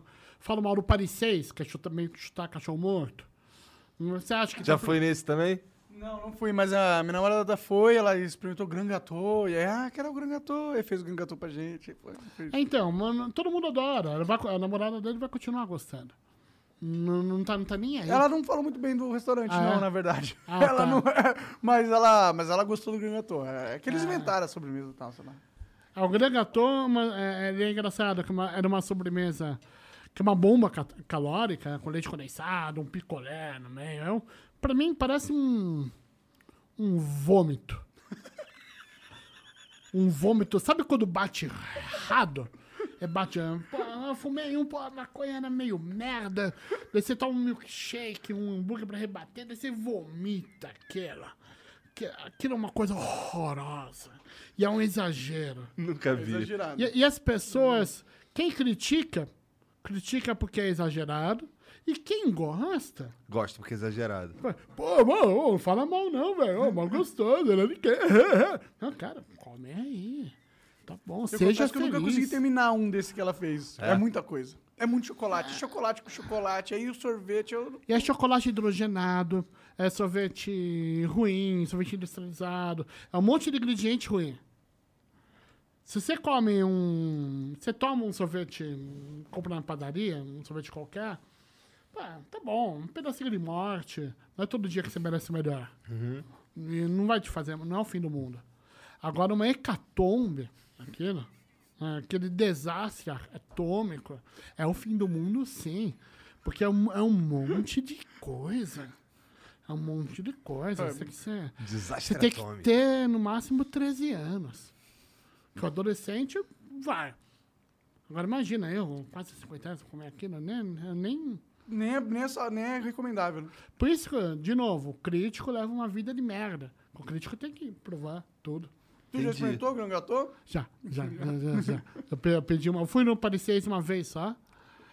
É, pedi um steak tartar, que era algo muito nojento. Porque ah, existem duas maneiras de tratar steak tartar. Steak tartar carne crua, né? Uma com a, a carne como condutora. Você tempera a carne, o corte de carne com os melhores ingredientes possíveis, mas você sente o gosto da carne ou com os temperos como condutor, né? Daí você coloca ketchup, mostarda, ranho, né? você coloca hum, maionese, né? Coloca segredo do chefe, você coloca um monte de coisa, você não consegue nem identificar. Vira uma sopinha, né? Vira um gorfo. Daí o, o 6 é aquele que você não consegue identificar bem. Há quem gosta. E quem gosta, acho que tem mais é que comer isso e se divertir. Mas tá perdendo ali a, a glândula Mojerra? Mojerra, isso, tá perdendo. Tem um lugar. Isso, isso é uma parada que eu vi um vídeo uma vez é, dos caras que tava, tava rolando uma tendência pelo mundo. Que eram, tipo, restaurantes que ficavam em lugares que você não consegue descobrir onde é. Tipo, eles não são restaurantes abertos ao público, mas eles estão ali, funcionam todo dia, só vai neles se você meio que souber como chegar. O convite tem que, tem que chegar, tá ligado? O achei- sujeito que fez esse business plan sabe exatamente quem vai chegar, o quanto ele vai ganhar, hum, e, e tem público para todo mundo. Agora, você imagina se todo mundo gostasse de Grand Gâteau, não ia ter mojerra para todo mundo. Então tem que ter... essa Ou os caras iam uma mojerra esquisitaça, com vários olhos, nada a ver. Não, você tem que servir rico brega. Tem, tem pra todo mundo, tem pra todo mundo. Adolescente, aborrecente. McDonald's. O, o- e, e se a pessoa quiser aprender, ela vai aprender. Um rodízio de sushi abominável. Costumo falar nas minhas mídias que rodízio bom é só o de carro, né? Tu não gosta nem de rodízio de carne. Não. Eu odeio rodízio É mesmo? de carne. No rodízio de carne, o boi é você. Você é tratado como gado. E eu te explico por quê. Ah, nada mais caro num restaurante que proteína animal. E carne nunca foi tão caro, vai piorar e vai acabar. É verdade. É o fim do mundo. Mas te conta que é clássica. No- Você vai numa churrascaria. Daí você entra, a primeira coisa que você vê é um bifezão de saladas. Vistoso, bonito. E com carboidrato, com salada de batata, sempre vai ter um salpicão, uma batata, né? Daí você senta, você senta na mesa, tem pastelzinho, tem pão de queijo. Daí você levanta nos horas, geralmente tem uma estação de massas. E todo mundo bem cuidadinho. É tudo pra você não comer carne. Porque carne é cara pra diabo. Daí as pessoas mais escaldadas, que gostam de rodízio, já, fazem um prato de agrião. Falam, não, não, começa aqui que eu não vim aqui pra isso. Só que mesmo assim você é tratado igual gado. Não vem. A cena principal é a costela. Geralmente a costela, que é mais gostosa, que é assada lentamente. Até chegar a costela. Você já comeu linguiçinha, mais ou menos, franguinho, cupim, é um monte de coisa que, Pra te enganar. que você não queria. Quando chegar a costela, você não aguenta mais comer. Tanto que num, um- já num rodízio você come uma média de 20% a mais do que se fosse em outro lugar. Você sai estufado. Te faz mal. Ou seja, ser tratado igual gado. Se contar que as carnes mesmo, a maneira como eles cortam, como você pega ali com o pegadorzinho, a espessura dela é, encobre todos os defeitos e todas as qualidades da carne. Não faz muita diferença, você não tem a menor ideia. Você fala que é fraldinha, você fala alcatra, você vai aceitar. Você não tem senso de noção. E você não tem culpa disso, porque você é vítima. No... Quem abre uma churrascaria sabe o que está fazendo. É péssimo. Sem contar que o programa é meio estúpido, é meio glutão, né? Pro adolescente é incrível. O adolescente está em fase de crescimento e beleza.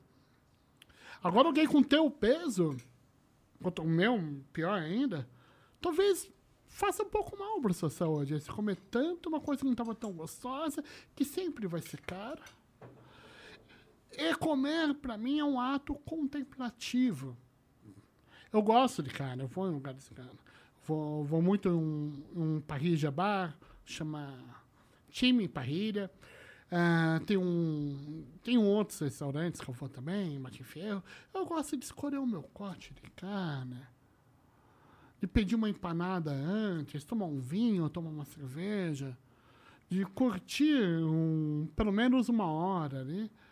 E sem essa coisa frenética, né? Porque você começa a correr junto, né?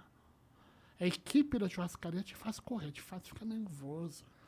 Ah, não, chegou o cupim, aqui, você parece um, um adicto, né?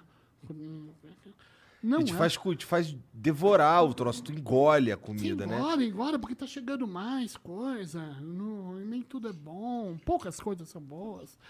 Ah, e eles vão repondo. Pastelzinho, imagina, não é? Só que tá na ali mesmo, repõe o pastel ali. Ah, tudo. Interessante, cara. Nunca tinha pensado nisso. Eu nunca mais vou numa churrascaria rodízio É, eu acho que nunca vida. mais eu vou no É rodízio. maquiavélico. Sabe, mu- Por mu- muita churrascaria tem garçons che- em São Paulo, né?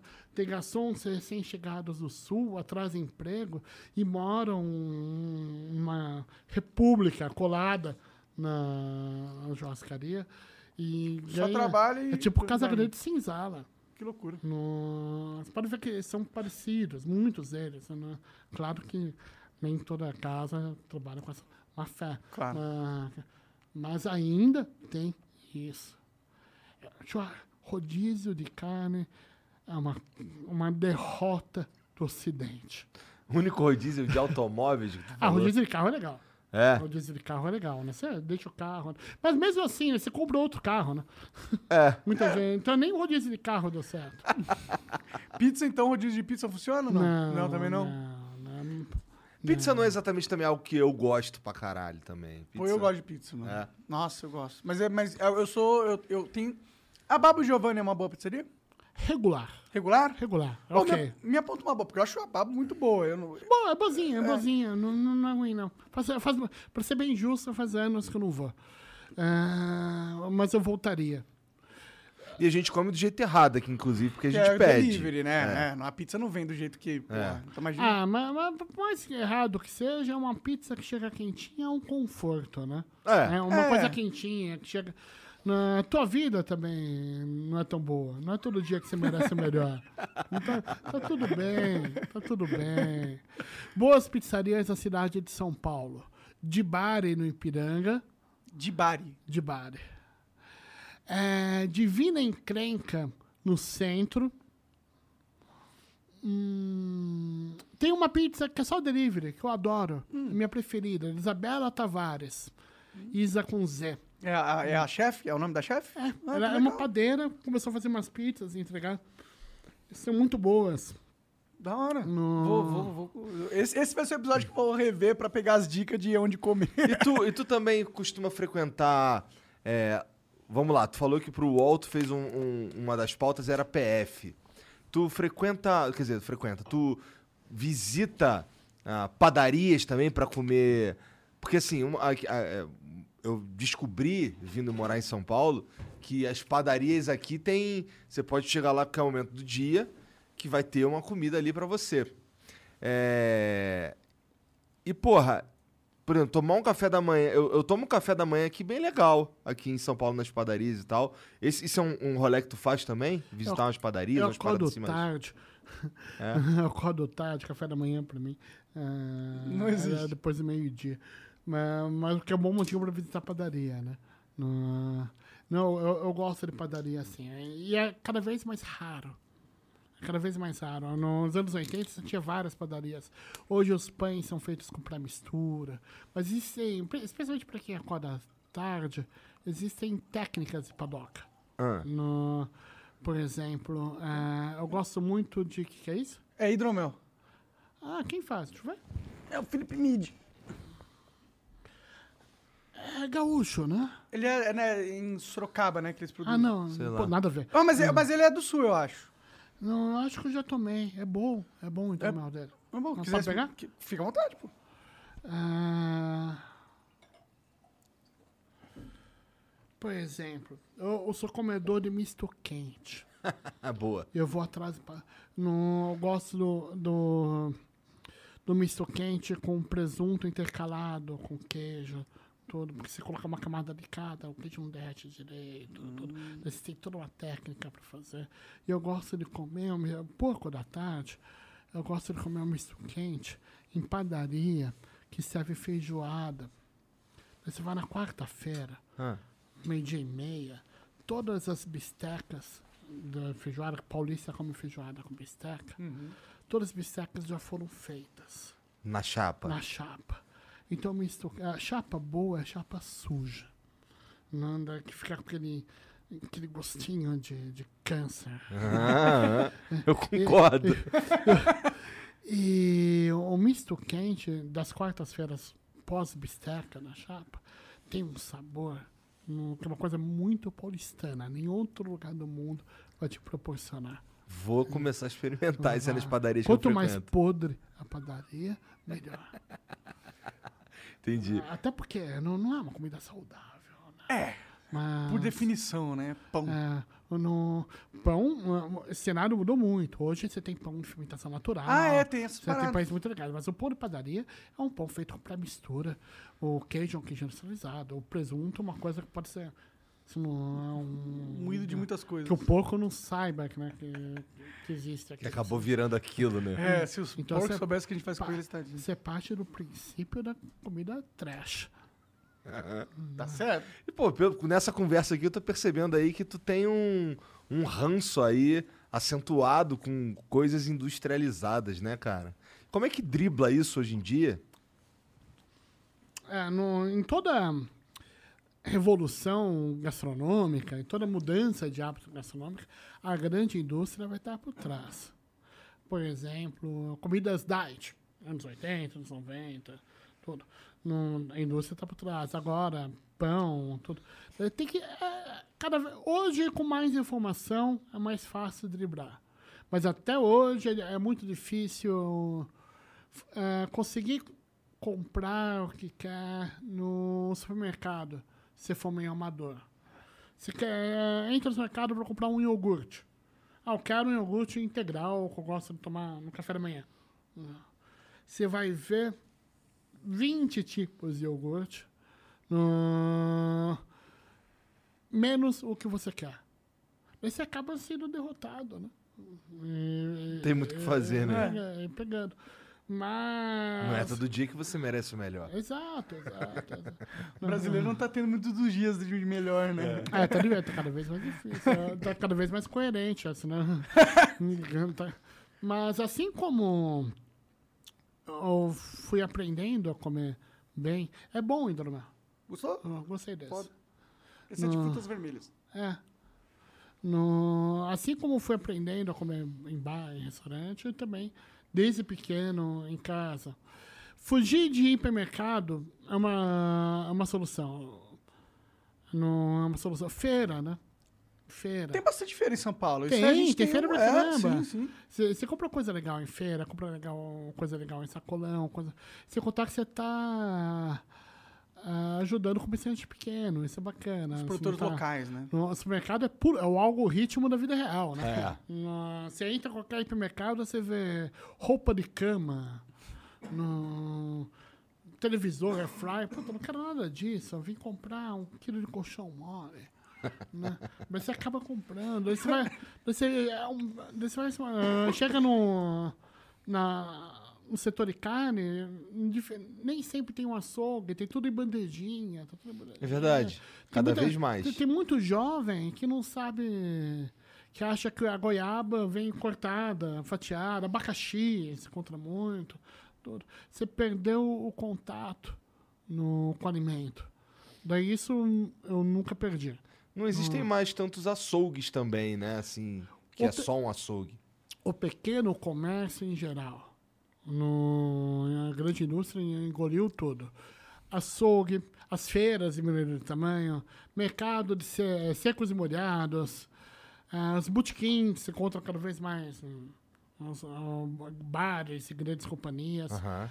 Só que hum, é milenar, né? Pequeno comércio é, é milenar, não, não vai, nunca vai Sumir, né? acabar, Sim. nunca vai sumir, mas é cada vez mais difícil se virar. Eu acho que a tendência é do pequeno comerciante ser valorizado com a digitalização das coisas, porque como era mais difícil você encontrar alguém que estava fora do seu ciclo, tá ligado?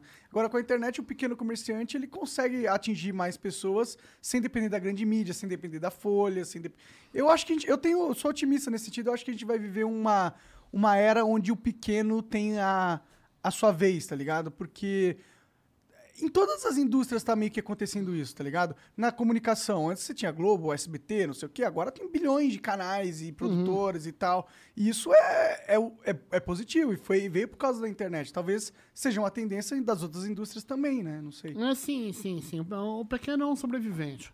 Hum, você- é, sobrevivem. E, mas e, e as próprias mídias ajudam. Não, ajudam. Cada vez mais você tem informação. Sim. No, claro que quanto mais informação, mais informação ruim chega também. Aí que Ah. entra o problema, né? Que é o Hum. filtro da informação, que agora, tipo, antes a gente tinha poucas fontes de informação, então o nosso filtro tinha que ser um. Agora a gente tem um milhão de fontes de informação. O nosso filtro tem que entrar em num boost máximo, que eu acho que a sociedade não está matura o suficiente pra fazer esse filtro, tá ligado? Que é um problema dessa nova tecnologia, né? Tem os Ah. lados positivos e os lados negativos. É, sempre teve, no, mas agora mais agudo. Mais agudo, porque, mas é só porque tem mais informação. Sim. E quanto mais informação, mais gente informada. Melhor é, 5% de um milhão de, de mídias legais do que 5% de informação vindo só de grandes mídias. Com certeza. Pra mim foi uma Que grande também evolução. tem que sobreviver, também é legal. As- claro, é. Não. Não, elas vão, eu acho. Tipo, não tanto quanto antes, né? Tipo, a Globo vai ter que demitir uma galera, vai ter que Ah, tá todo mundo remanejar, no mundo tal. todo. No mundo todo, sim. No mundo todo está decadente, mas isso faz com que no- a pandemia mudou isso também. A pandemia veio muito fake news, muito achismo, É. muita opinião. No, e grandes emissoras, uh, grandes grupos uh, do, do mundo todo, trouxe reportagens sérias, legais, trazendo ciência, que demandam um tempo diferente para ser produzido do que uma mera pesquisa. É, é, comparar, tipo, nós no YouTube não conseguimos fazer produções hollywoodianas e nem existe ah, mercado para que isso seja possível. Não tem como gastar 200 milhões de reais num vídeo. Por isso, Não- por isso tem que tem que existir tudo, tem que coexistir Sim, sim. tudo.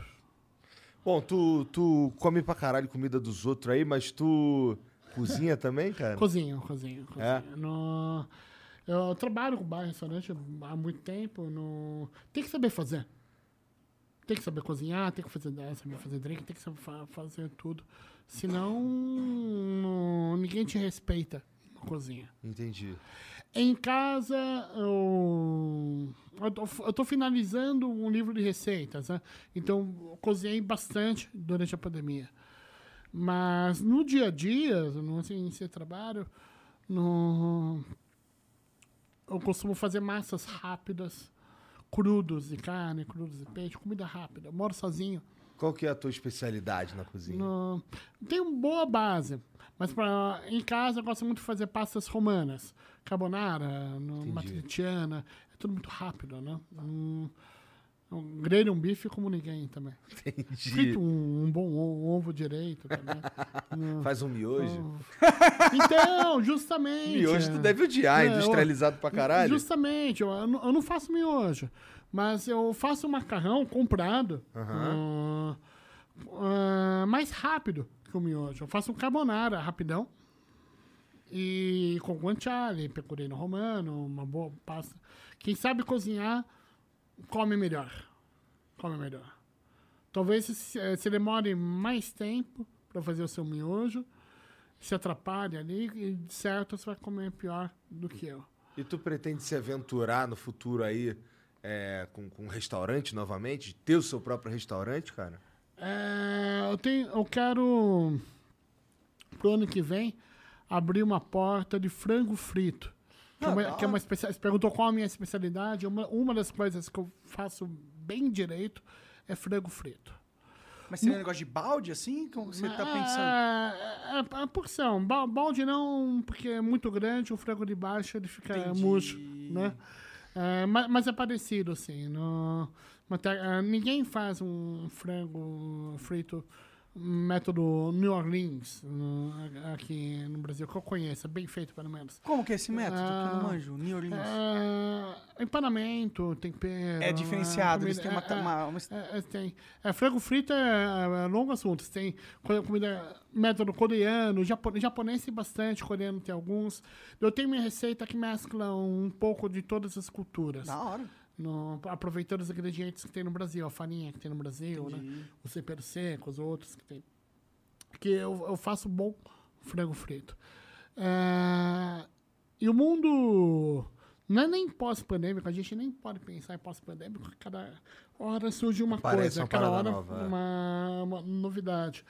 Mas O mundo atual, ele pede lugares, na restauração, ele pede lugares informais, pede rua, que as ruas sejam ocupadas, lugares ao, ao ar livre. É, acho que vai demorar um pouco de tempo para as pessoas se sentirem seguras para estar num, num programa, num restaurante com 40 lugares e o ar-condicionado espalhando Covid. Que nem é isso, mas as pessoas podem vir a pensar Claro. isso. E dependendo da, da novidade, pode vir a ser isso também. É. Então, acho que o futuro gastronômico pertence à rua. E eu sou da rua, eu sou da feira, eu sou da informalidade. Já existe, pré-pandemia, já existia uma tendência a baixar custo de restaurante, no, focar mais em comida do que em hostess, maître, sommelier, manobrista na porta, com esse monte de aplicativo na- É cafonérrimo sair para tomar um vinho com o carro e tipo, te pegarem na, Na Blitz. na, é. na, na- na Blitz, além do, do risco natural. Claro. Claro. É, eu quero abrir algo nesse sentido. Eu abrir um frango frito com algumas coisas, tudo, mas bem informal, com porta pra rua, que é o, o que eu acredito. Acredito uh, hoje em simplicidade, em autenticidade, uma comida acessível, que tá todo mundo meio fodido, né? Aham. Sim, carne tá cara. E o, o- e o- Frango também, aumentou muito. É, e o frango frito. Pergunta idiota aqui.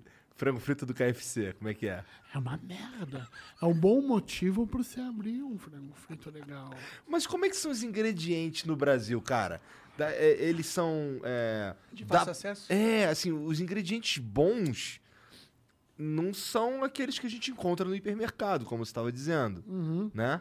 É, mas o, é- é, tu sabe onde encontrar os ingredientes para fazer, por exemplo, teu frango frito? Claro, tem avícola, tem ingrediente confiável, não dá. É. Sim, sim. O KFC tem a coisa de ser um- uma marca mundial que tem que. É- é essa coisa que eu falei, de loja pequena, Laguapa, no, falando, tem que ter uma cozinha central Aham. para sair igual um, para 20 lojas hoje, todas a grande São Paulo. E daí, imagino que estejam, pelo tamanho deles, imagino que estejam com plano de ir para o Rio de Janeiro, tudo, aí se faz a mesma coisa, monta a mesma estrutura, é uma cozinha, né, tudo. No caso do KFC, McDonald's, se multiplica por um milhão. Por um milhão. É, é dinheiro a rodo. É. No, é a farinha, é fábrica de farinha para eles, os frangos que ninguém sabe de onde, de onde vem. É, é muito dinheiro envolvido. E quanto mais comida você fizer, mais baixo vai ser o seu padrão. Não é, menor é a qualidade. Porque tem que sair igual. E tem que ter um veneninho para as pessoas ficarem adictas. O veneninho no McDonald's é, é o sabor agridoce que traz aquele pepino com uma moçada, ketchup. Que as pessoas adoram aquilo. As pessoas adoram. Criança adora aquilo. É por umami para elas. Eles hackearam o paladar pra vender a comida mais bosta que eles Ah, então é todo. E se seguir o caminho do dinheiro, sempre vai ser cruel em qualquer ramo. É. Porque em comida é pior, né? Porque, pô, velho, comida, você tá. No, tô É o- cobrando pra você colocar algo Pra dentro do seu dentro, corpo. né? Assim, é. Ah, acho muito cruel. Não, e tanto que os, os chefes mais renomados são aqueles que têm. Ou eles escolhem os ingredientes, ou eles produzem os ingredientes de uma forma super pica. E aí que. Tem uma tendência disso, de. de não, não tem? De cozinha de produto. Isso. Cozinha de ingrediente, cozinha de produto. Ah, no mundo inteiro. Só que a gente mora no terceiro mundo. Aqui é muito difícil fazer. E Mas caro, tem gente né? que faz. É caro, é caro. Aqui a distribuição é difícil, né, mano? Enquanto Brasil, terceiro mundo, e outros países terceiro mundo, enquanto comida, moradia, é, for- eh, forem sí- símbolos de luxo, e saúde, né? E educação, forem símbolos de luxo, forem coisa de rico, a coisa não vai. É. Infelizmente, em gastronomia, cara, que eu atuo, tem muito disso. A gente já evoluiu muito. Ah, mas ainda está em nicho. O ideal é que ninguém discuta que se, ah, o que é comida orgânica, comida, comida e bebida orgânica, biodinâmica, eh, fermentação natural. Tem que, tem que ser bom ou ruim, ou médio. Né? A gente está muito longe disso. É. E tem muita gente que se aproveita, faz palestrinha. Então, não, pô, tá falando de pão. Existe uma onda, uma realidade de pães de fermentação natural. Muita gente não sabe fazer. Não é porque é fermentação natural que é bom. E tem muita gente vendendo pão por um preço fora da realidade, não é bom. E é no máximo médio. Fala, não, mas nós trabalhamos com fermentação natural. O sujeito compra o pão, que não conhece, ele tem vergonha de sua ignorância, ele acha que está errado. Ele foi levado, pode ser ruim, mas eu que não sei o que é fermentação natural. Orgânico é a mesma coisa, não é porque orgânico que é bom. Tem uma onda de. Ah, isso é verdade. Pô, o orgânico parece um marketing do cacete, às vezes, né, mano? Não. Tem muito pequeno produtor, é, é máfia. Tem muito pequeno produtor que não tem condições de ter o selo orgânico, ou por dinheiro, ou por ignorância, por falta de estrutura. Você está na roça, às vezes nem é tão caro. E tem um produto bom. Daí ao lado tem um produtor maior, tudo, faz uma coisa orgânica. Café. Café é uma das, um dos itens mais. um dos produtos mais sensíveis. A terra tem que ser boa, você tem que saber plantar, saber colher, saber torrar, no, saber embalar, daí quem ganha dinheiro, que é quem, emba- quem vende embalagem.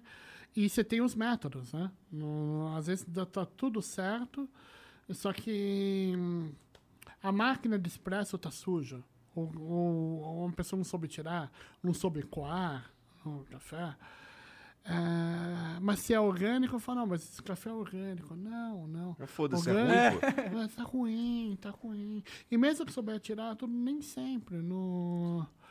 O problema não é o agrotóxico, o problema são os agrotóxicos que chegam aqui por lei, por uma máfia, um problema sem solução. É horroroso. É, e quem também e também quem assume a bandeirinha e fala, olha, a gente está aqui.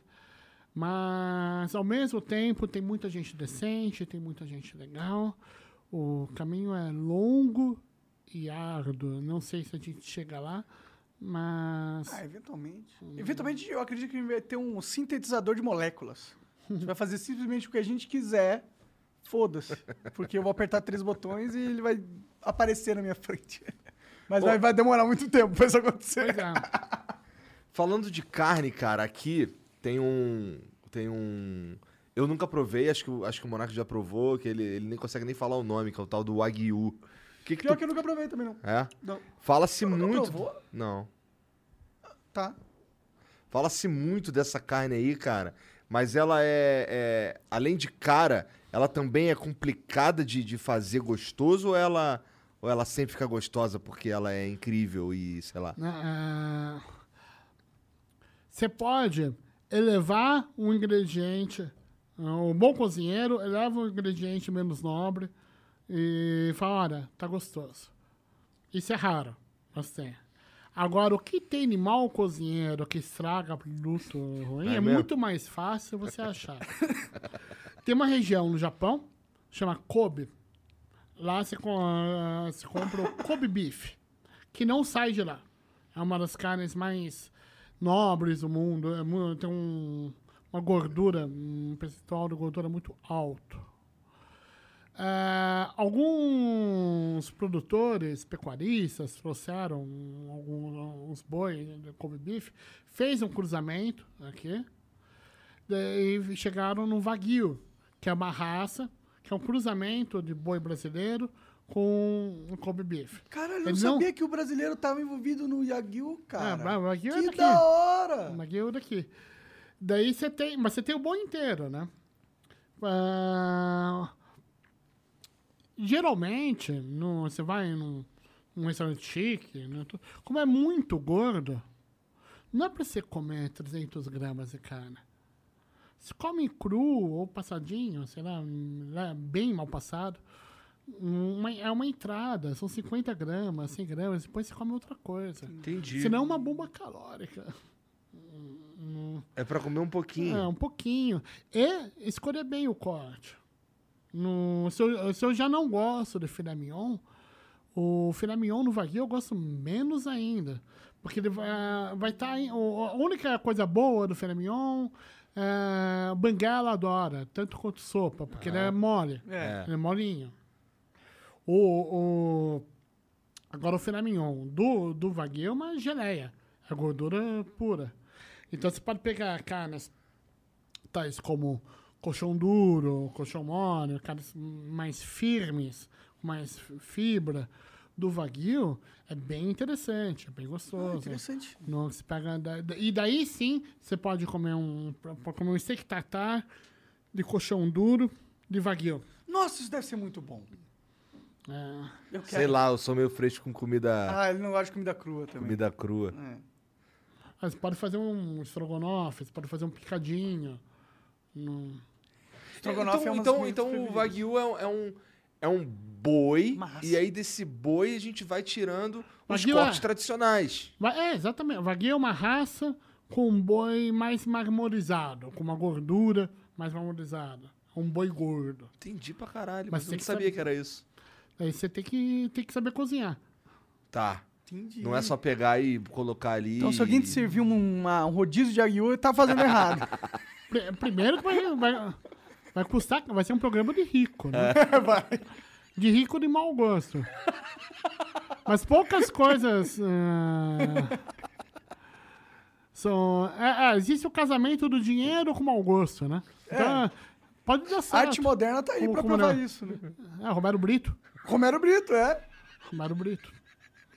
É um rodízio de Wagyu. Batemos em um monte de gente É, hoje, né? ô, ô, se quiser vir aí, a gente tá convidado também, viu, Romero Brito? Mas é meio esquisito que, né? É, só não traz os quadros. né? só não... Ah, Não, Romero o Brito, como enquanto humor involuntário, é, é incrível. Eu, É.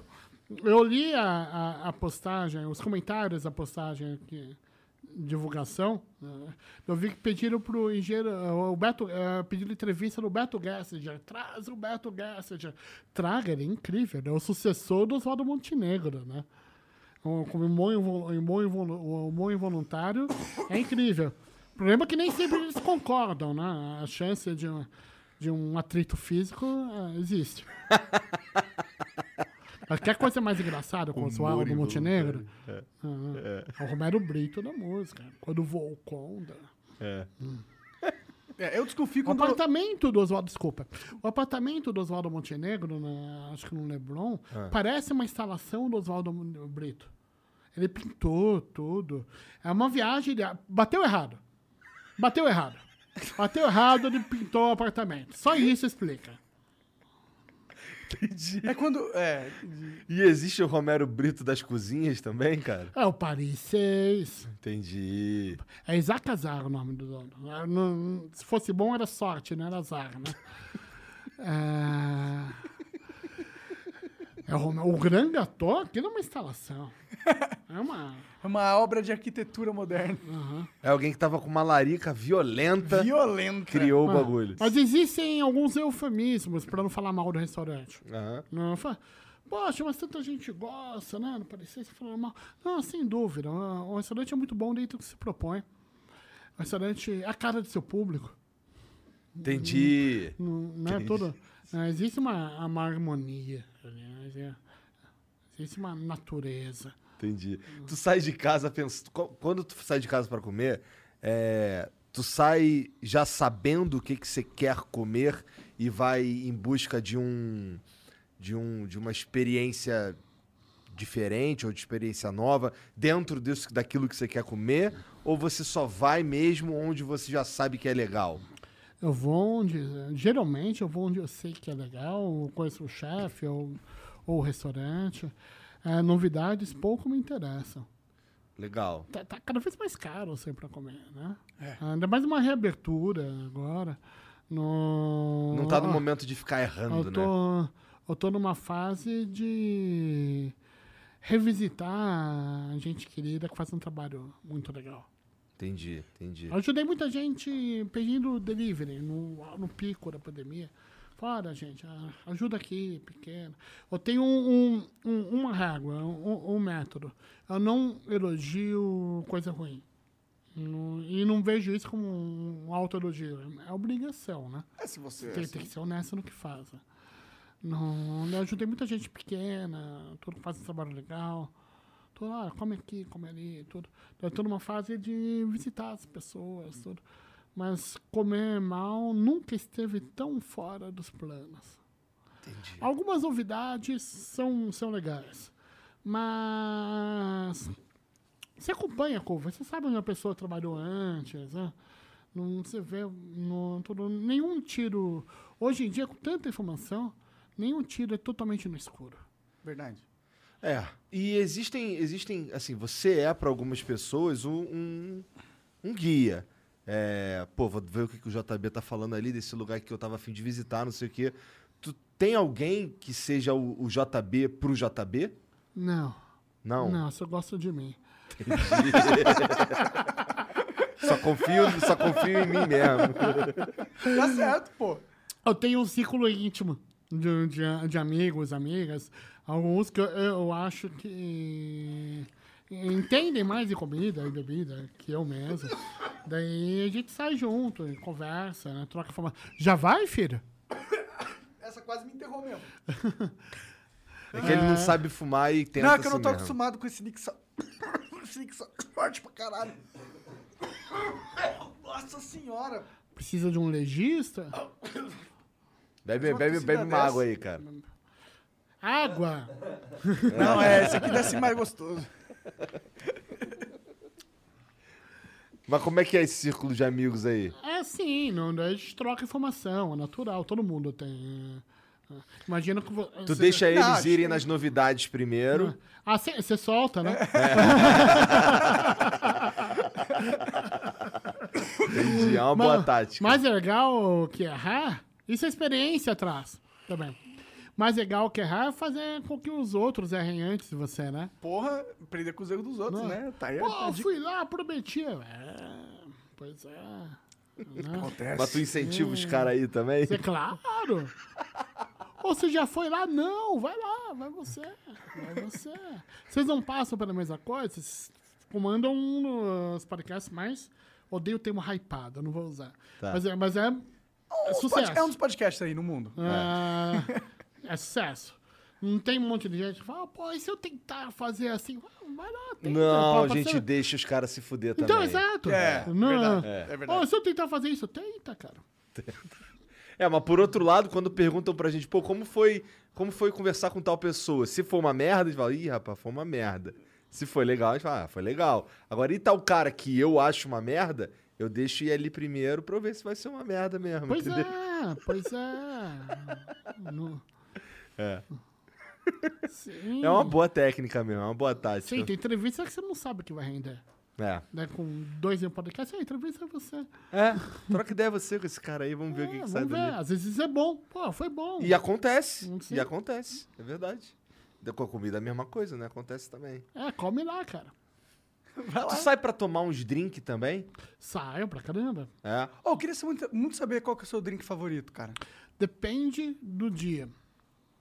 Uma coisa que. é, que eu sempre. Uma tecla que eu sempre bato é que a gente vive num país tropical. No, é, é muito calor. Então, no, passando isso para drinks, eu gosto muito de daiquiri, é, Tom Collins, caipirinhas, drinks frescos. Como que é Men- um Tom Collins? Tom que eu Collins, uh, o drink preferido do meu escritor preferido, J.J. Salinger, que escreveu O Apanhador que Centeio, entre outras coisas. Pode crer. Já ouvi falar desse livro aí. É, é bom. É, indico. Promete. Pro- promissor. Ah, aliás, promissor é um eufemismo maravilhoso pra você falar restaurante ruim. Não, não, é promissor. No- Famoso não vai lá agora. Tom, Tom Collins, ah, mas é legal falar de gente velha. Hã? É legal falar de gente velha. Por exemplo, o Jero, que é um restaurante do Fazano, do grupo Fazano, Aham. que é um lixo, é uma merda, caríssimo. Mas todo mundo fala Tem- que é foda É. porque é caro, né? Ah, promissor. Professor. É, Tom Collins é um coquetel montado. Ou seja, é montado, você não usa mixing glass nem coqueteleira. Copo longo, gelo, gin, xarope de açúcar, limão siciliano, suco de limão siciliano, completa com clube soda. Parece bom. Uma eu gosto de delícia. coisa com limão. Ah, uma delícia. E é um drink canudista. É um drink onde cabe o canudo. Entendi. Vara- Bem misturadinho. Você, dificilmente o, o drink é amigo do canudo. Pode crer. Ah, é? Difícil isso, é? O que que faz um, um drink ser amigo do canudo? Nesse caso, é o, o equilíbrio da bebida vem junto com o canudo. Você- cada gole de canudo vem uma coisa. Se eu tomar sem o canudo, vem só a clube soda, depois vem só o limão. Entendi. Entendi. Pode crer. Daí eu gosto de coquetéis mais frescos. Daiquiri, se quer testar a competência no bartender, pede o daiquiri. Porque ele parece muito fácil, mas são os coquetéis mais variáveis. Ele leva limão, xarope de açúcar e rum. Três ingredientes só. Ué? Daí dentro desse universo, pode dar muita coisa errada. O rum, Errar a ele- mistura. ele pode fazer de ouro, que é péssimo para coquetelaria. Coquetelaria é uma. Você não tem receita, você tem fórmula. Não, Caralho. Não, se eh, fizer de ouro, não, você vai fazer. Você pode até acertar. Quando estiver bem humorado, quando estiver com a mão boa. Mas pode estar. tomou duas taças de, de- de hidromel, você já perdeu a sensibilidade. A sua mão vai baixar. Você vai colocar um pouco a mais. Sim. Mas se você seguir a fórmula, pode matar a garrafa. Vai. Se você for uma pessoa experiente a conhecer receita. Então, daiquiri, no, as pessoas costumam usar um. Muita gente uh, costuma usar um rum envelhecido para ser chique. Não, não. É o rum barato. O Bacardi, Cata Branca. Limão, é limão Tahiti. Ele tem a distringência que a gente quer do, daiquiri. Se eu falo, não, vou deixar mais chique, vou usar um limão siciliano. Não. O limão siciliano não segura. Ah, o xarope de açúcar tem receita também. É um para um quilo de açúcar para um quilo de para um litro d'água. As quantidades têm que ser certas. Tem que bater com gelo bom. Gelo bom é um gelo mais sólido. Não seja que não seja um gelo de posto que vai diluir muito. Entendi. No, diluição em coquetel é muito importante. Você tem que bater direito, você tem que fazer dupla coagem para não, pra não escapar gelo. Daí, daí tudo isso. Dentro desse processo, ah, quando você inventa, quando muda o rum, limão, tudo, você está sujeito a errar. Mas só completando ah, sobre drinks preferidos, eh, eu estendo a resposta para vinho e, e cerveja. E tem uma moda de cerveja IPA, que é um belo estilo, é clássico, existem IPAs boas. No, mas as pessoas bebem pela potência, tudo, pô, Brasil. Brasil, eu prefiro tomar algo mais leve. Eu gosto muito de cerveja sour. No, e mesmo a nossa lager, tudo se for feito por um produtor, um cervejeiro mais legal, pode ser bem boa. Vinho, você tem nesses restaurantes como o Ger, ou em outros restaurantes, tem assim, um hábito de mu- muita gente escolhe o vinho pela última página da carta. São os vinhos foda, vinhos pica. Só que tá 38 graus. Não quero, com todo respeito ao Barolo, que eu adoro, não, tudo, região, tudo. Não, eu quero comer um peixe e um- tomar um vinhão branco. Então, a gente tem que lembrar sempre onde se está. E E não um é porque é o mais caro que é o mais. Não que é é o que é mais combina caro melhor. Que é, o, co- que é o combina. Não é porque é forte, ser forte joga contra. Eu sou um bebedor de Negroni, um dos meus coquetéis preferidos. Mas eu não, você não vai me ver tomando um Negroni na piscina. Você não vai me ver tomando Negroni de dia, porque é um coquetel mais amargo, mais, mais encorpado. Um Eu dos queria, maiores... eu queria ter essas, essas noções aí, cara. Claro, é uma habilidade pica, pô. Eu É. também queria. É que a gente precisa beber mais, né? Vamos beber mais. E comer também, porque assim, ele parece saber do- o- o- exatamente o que, que ele tá comendo. Sim. Ele, quer- ele sabe qual a experiência que ele quer ter e tem. Não, sabe? é aquela. Eu brinquei, acho que foi antes da gente começar. Ele, ele chega no restaurante, ele vê o restaurante, mas ele não vê o restaurante. Ele vê aquela tela do Matrix com várias letrinhas. Ele decifrou o código-fonte do bagulho. Não, esse negócio, essa cadeira tá numa posição errada. Isso aqui tá, tá esquisito. Aí, vou sentar de. Porra. Entendeu? Eu, quando entro no restaurante, eu tô muito chapado pra notar qualquer coisa.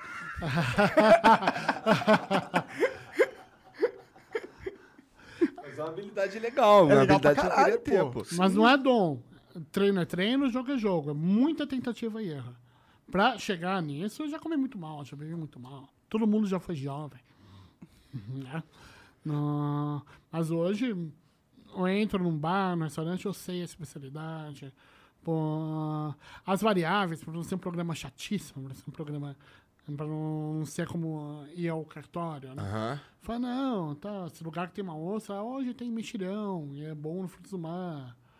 Hum, e pô, aí você tem todas as variantes. Entendi.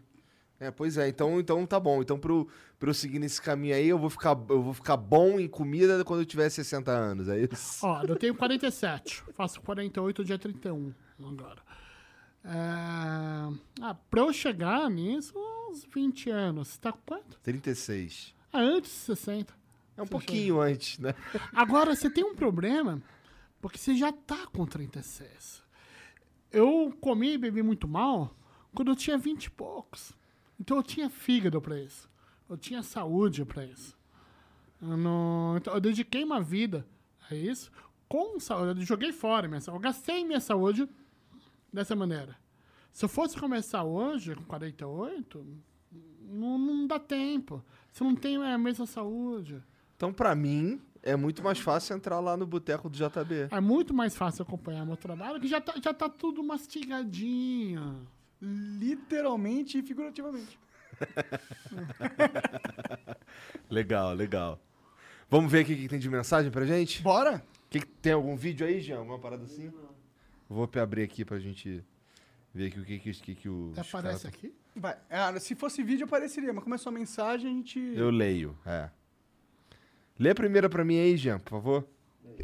O Jacan Chef mandou salve mestres. Perguntem pro JB qual a opinião dele sobre a maionese do Hobby. E Monark manda um abraço pro 87. Abraço. Abraço 87. O que que é maionese do hobby, que eu nem sei? É uma trollagem que as pessoas Ah, mandam no Instagram. O Hobby é uma lanchonete de, de bairro, perdizes. Hambúrguer fininho, qualquer nota, maionese gostosinha, tudo. Mas as pessoas entram nas minhas lives no Instagram, vi- virou meme. Oi, a maionese do Hobby. Imagina que seja quatro garotos de 12 anos que ficam perguntando onde eu tô e a maionese do Hobby.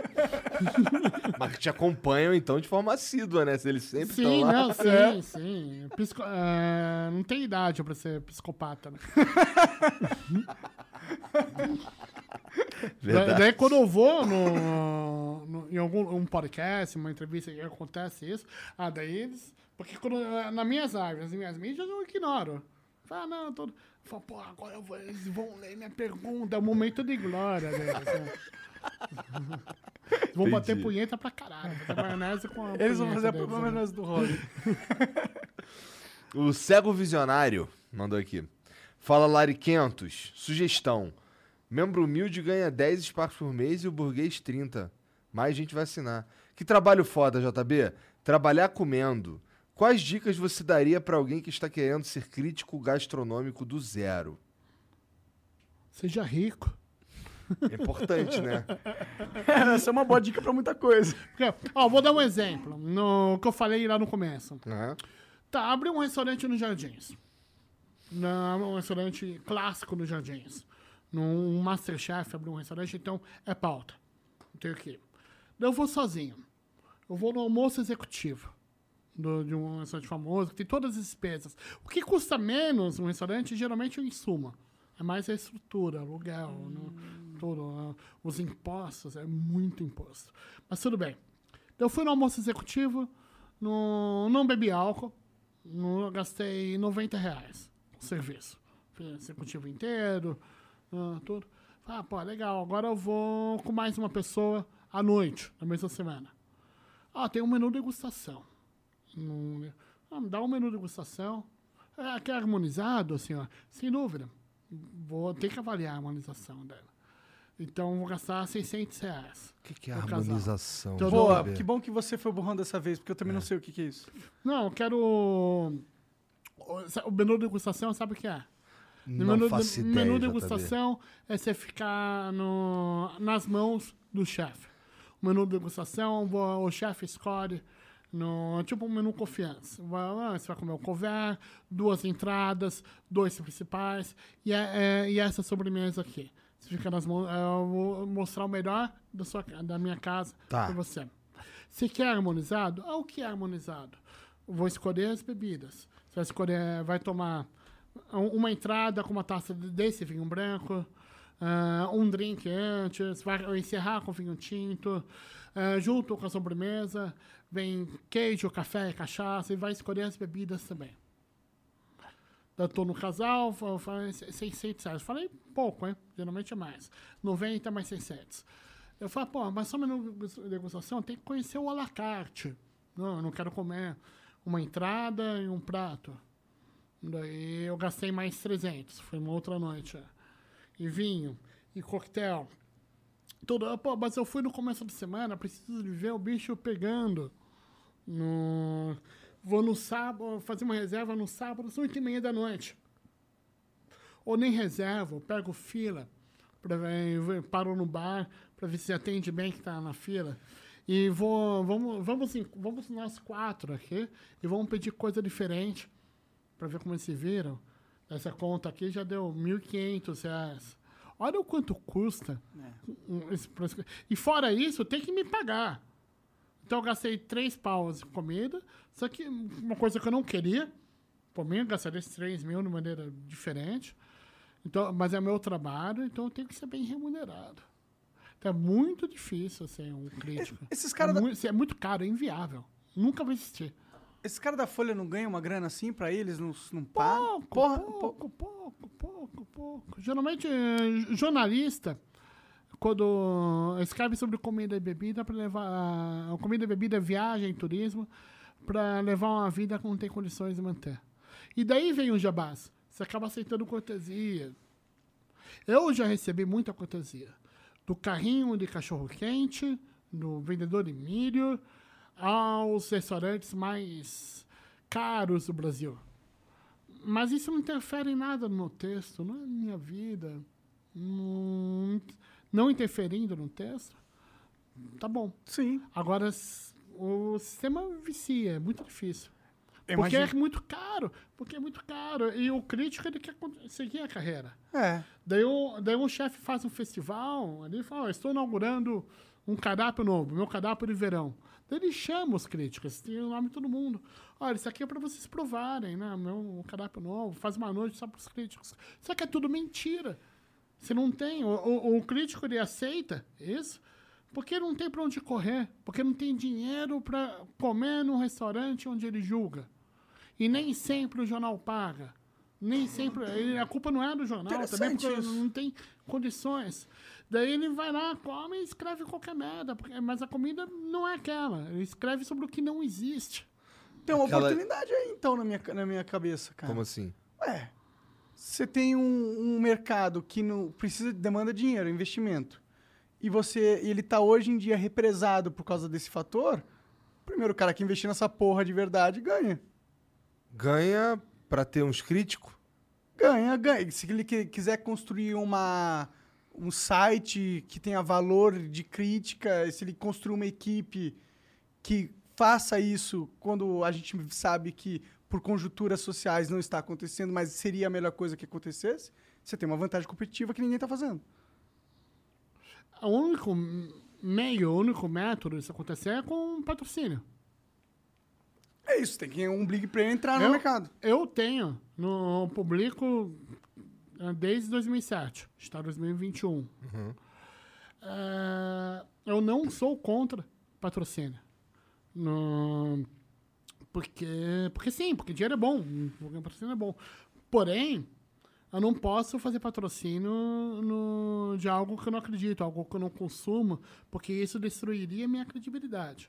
E aí você cai nas garras da indústria. Sim. A Seara vai chegar pra mim, não vai, mas se a Seara chegar pra mim e olha, eu quero te dar, acho que seu trabalho é legal, no, quero te dar X por mês aqui, vai ter o nome Seara. O que eu vou responder? Falar, olha, vocês têm uma linha, eu topo, vocês têm uma linha de orgânicos aqui, eu, topo escrever, fazer propaganda só disso. A Seara vai rir na minha cara, de maneira alguma. A gente quer vender tiquinitos.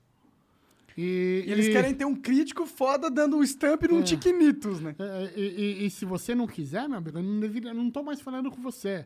Vou falar com o chefe X Y, Z. No, imagina. No, pega o. Ah, quando eu entrevistei o Jacan, eu perguntei se eu me mexia pros três, né? O Henrique foi aquele desastre, a Paula foi incrível, a Paula é rara. Eu, o Jacan. Eu perguntei, ô Jacan, e o. E como é? Como que se lida?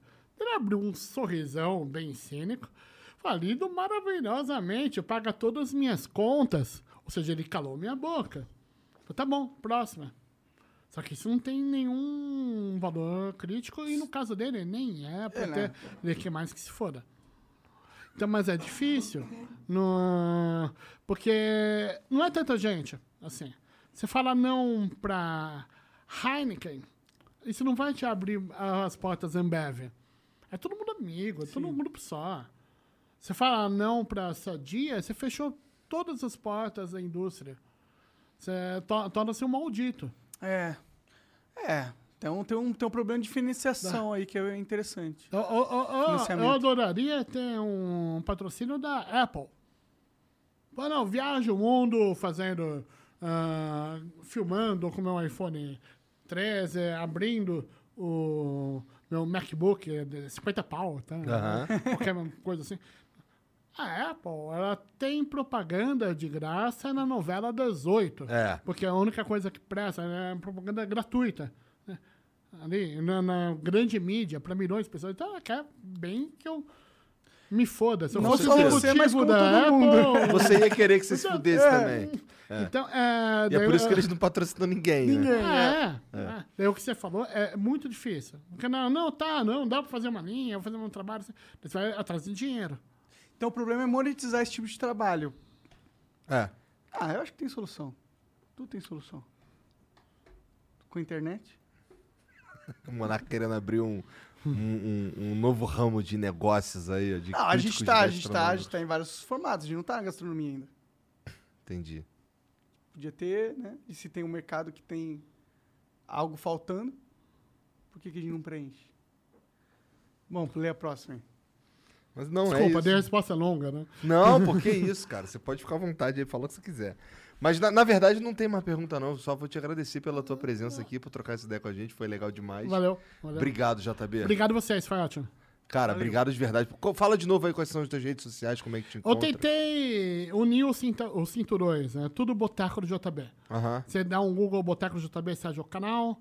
Instagram, Twitter, arroba Boteco do JB.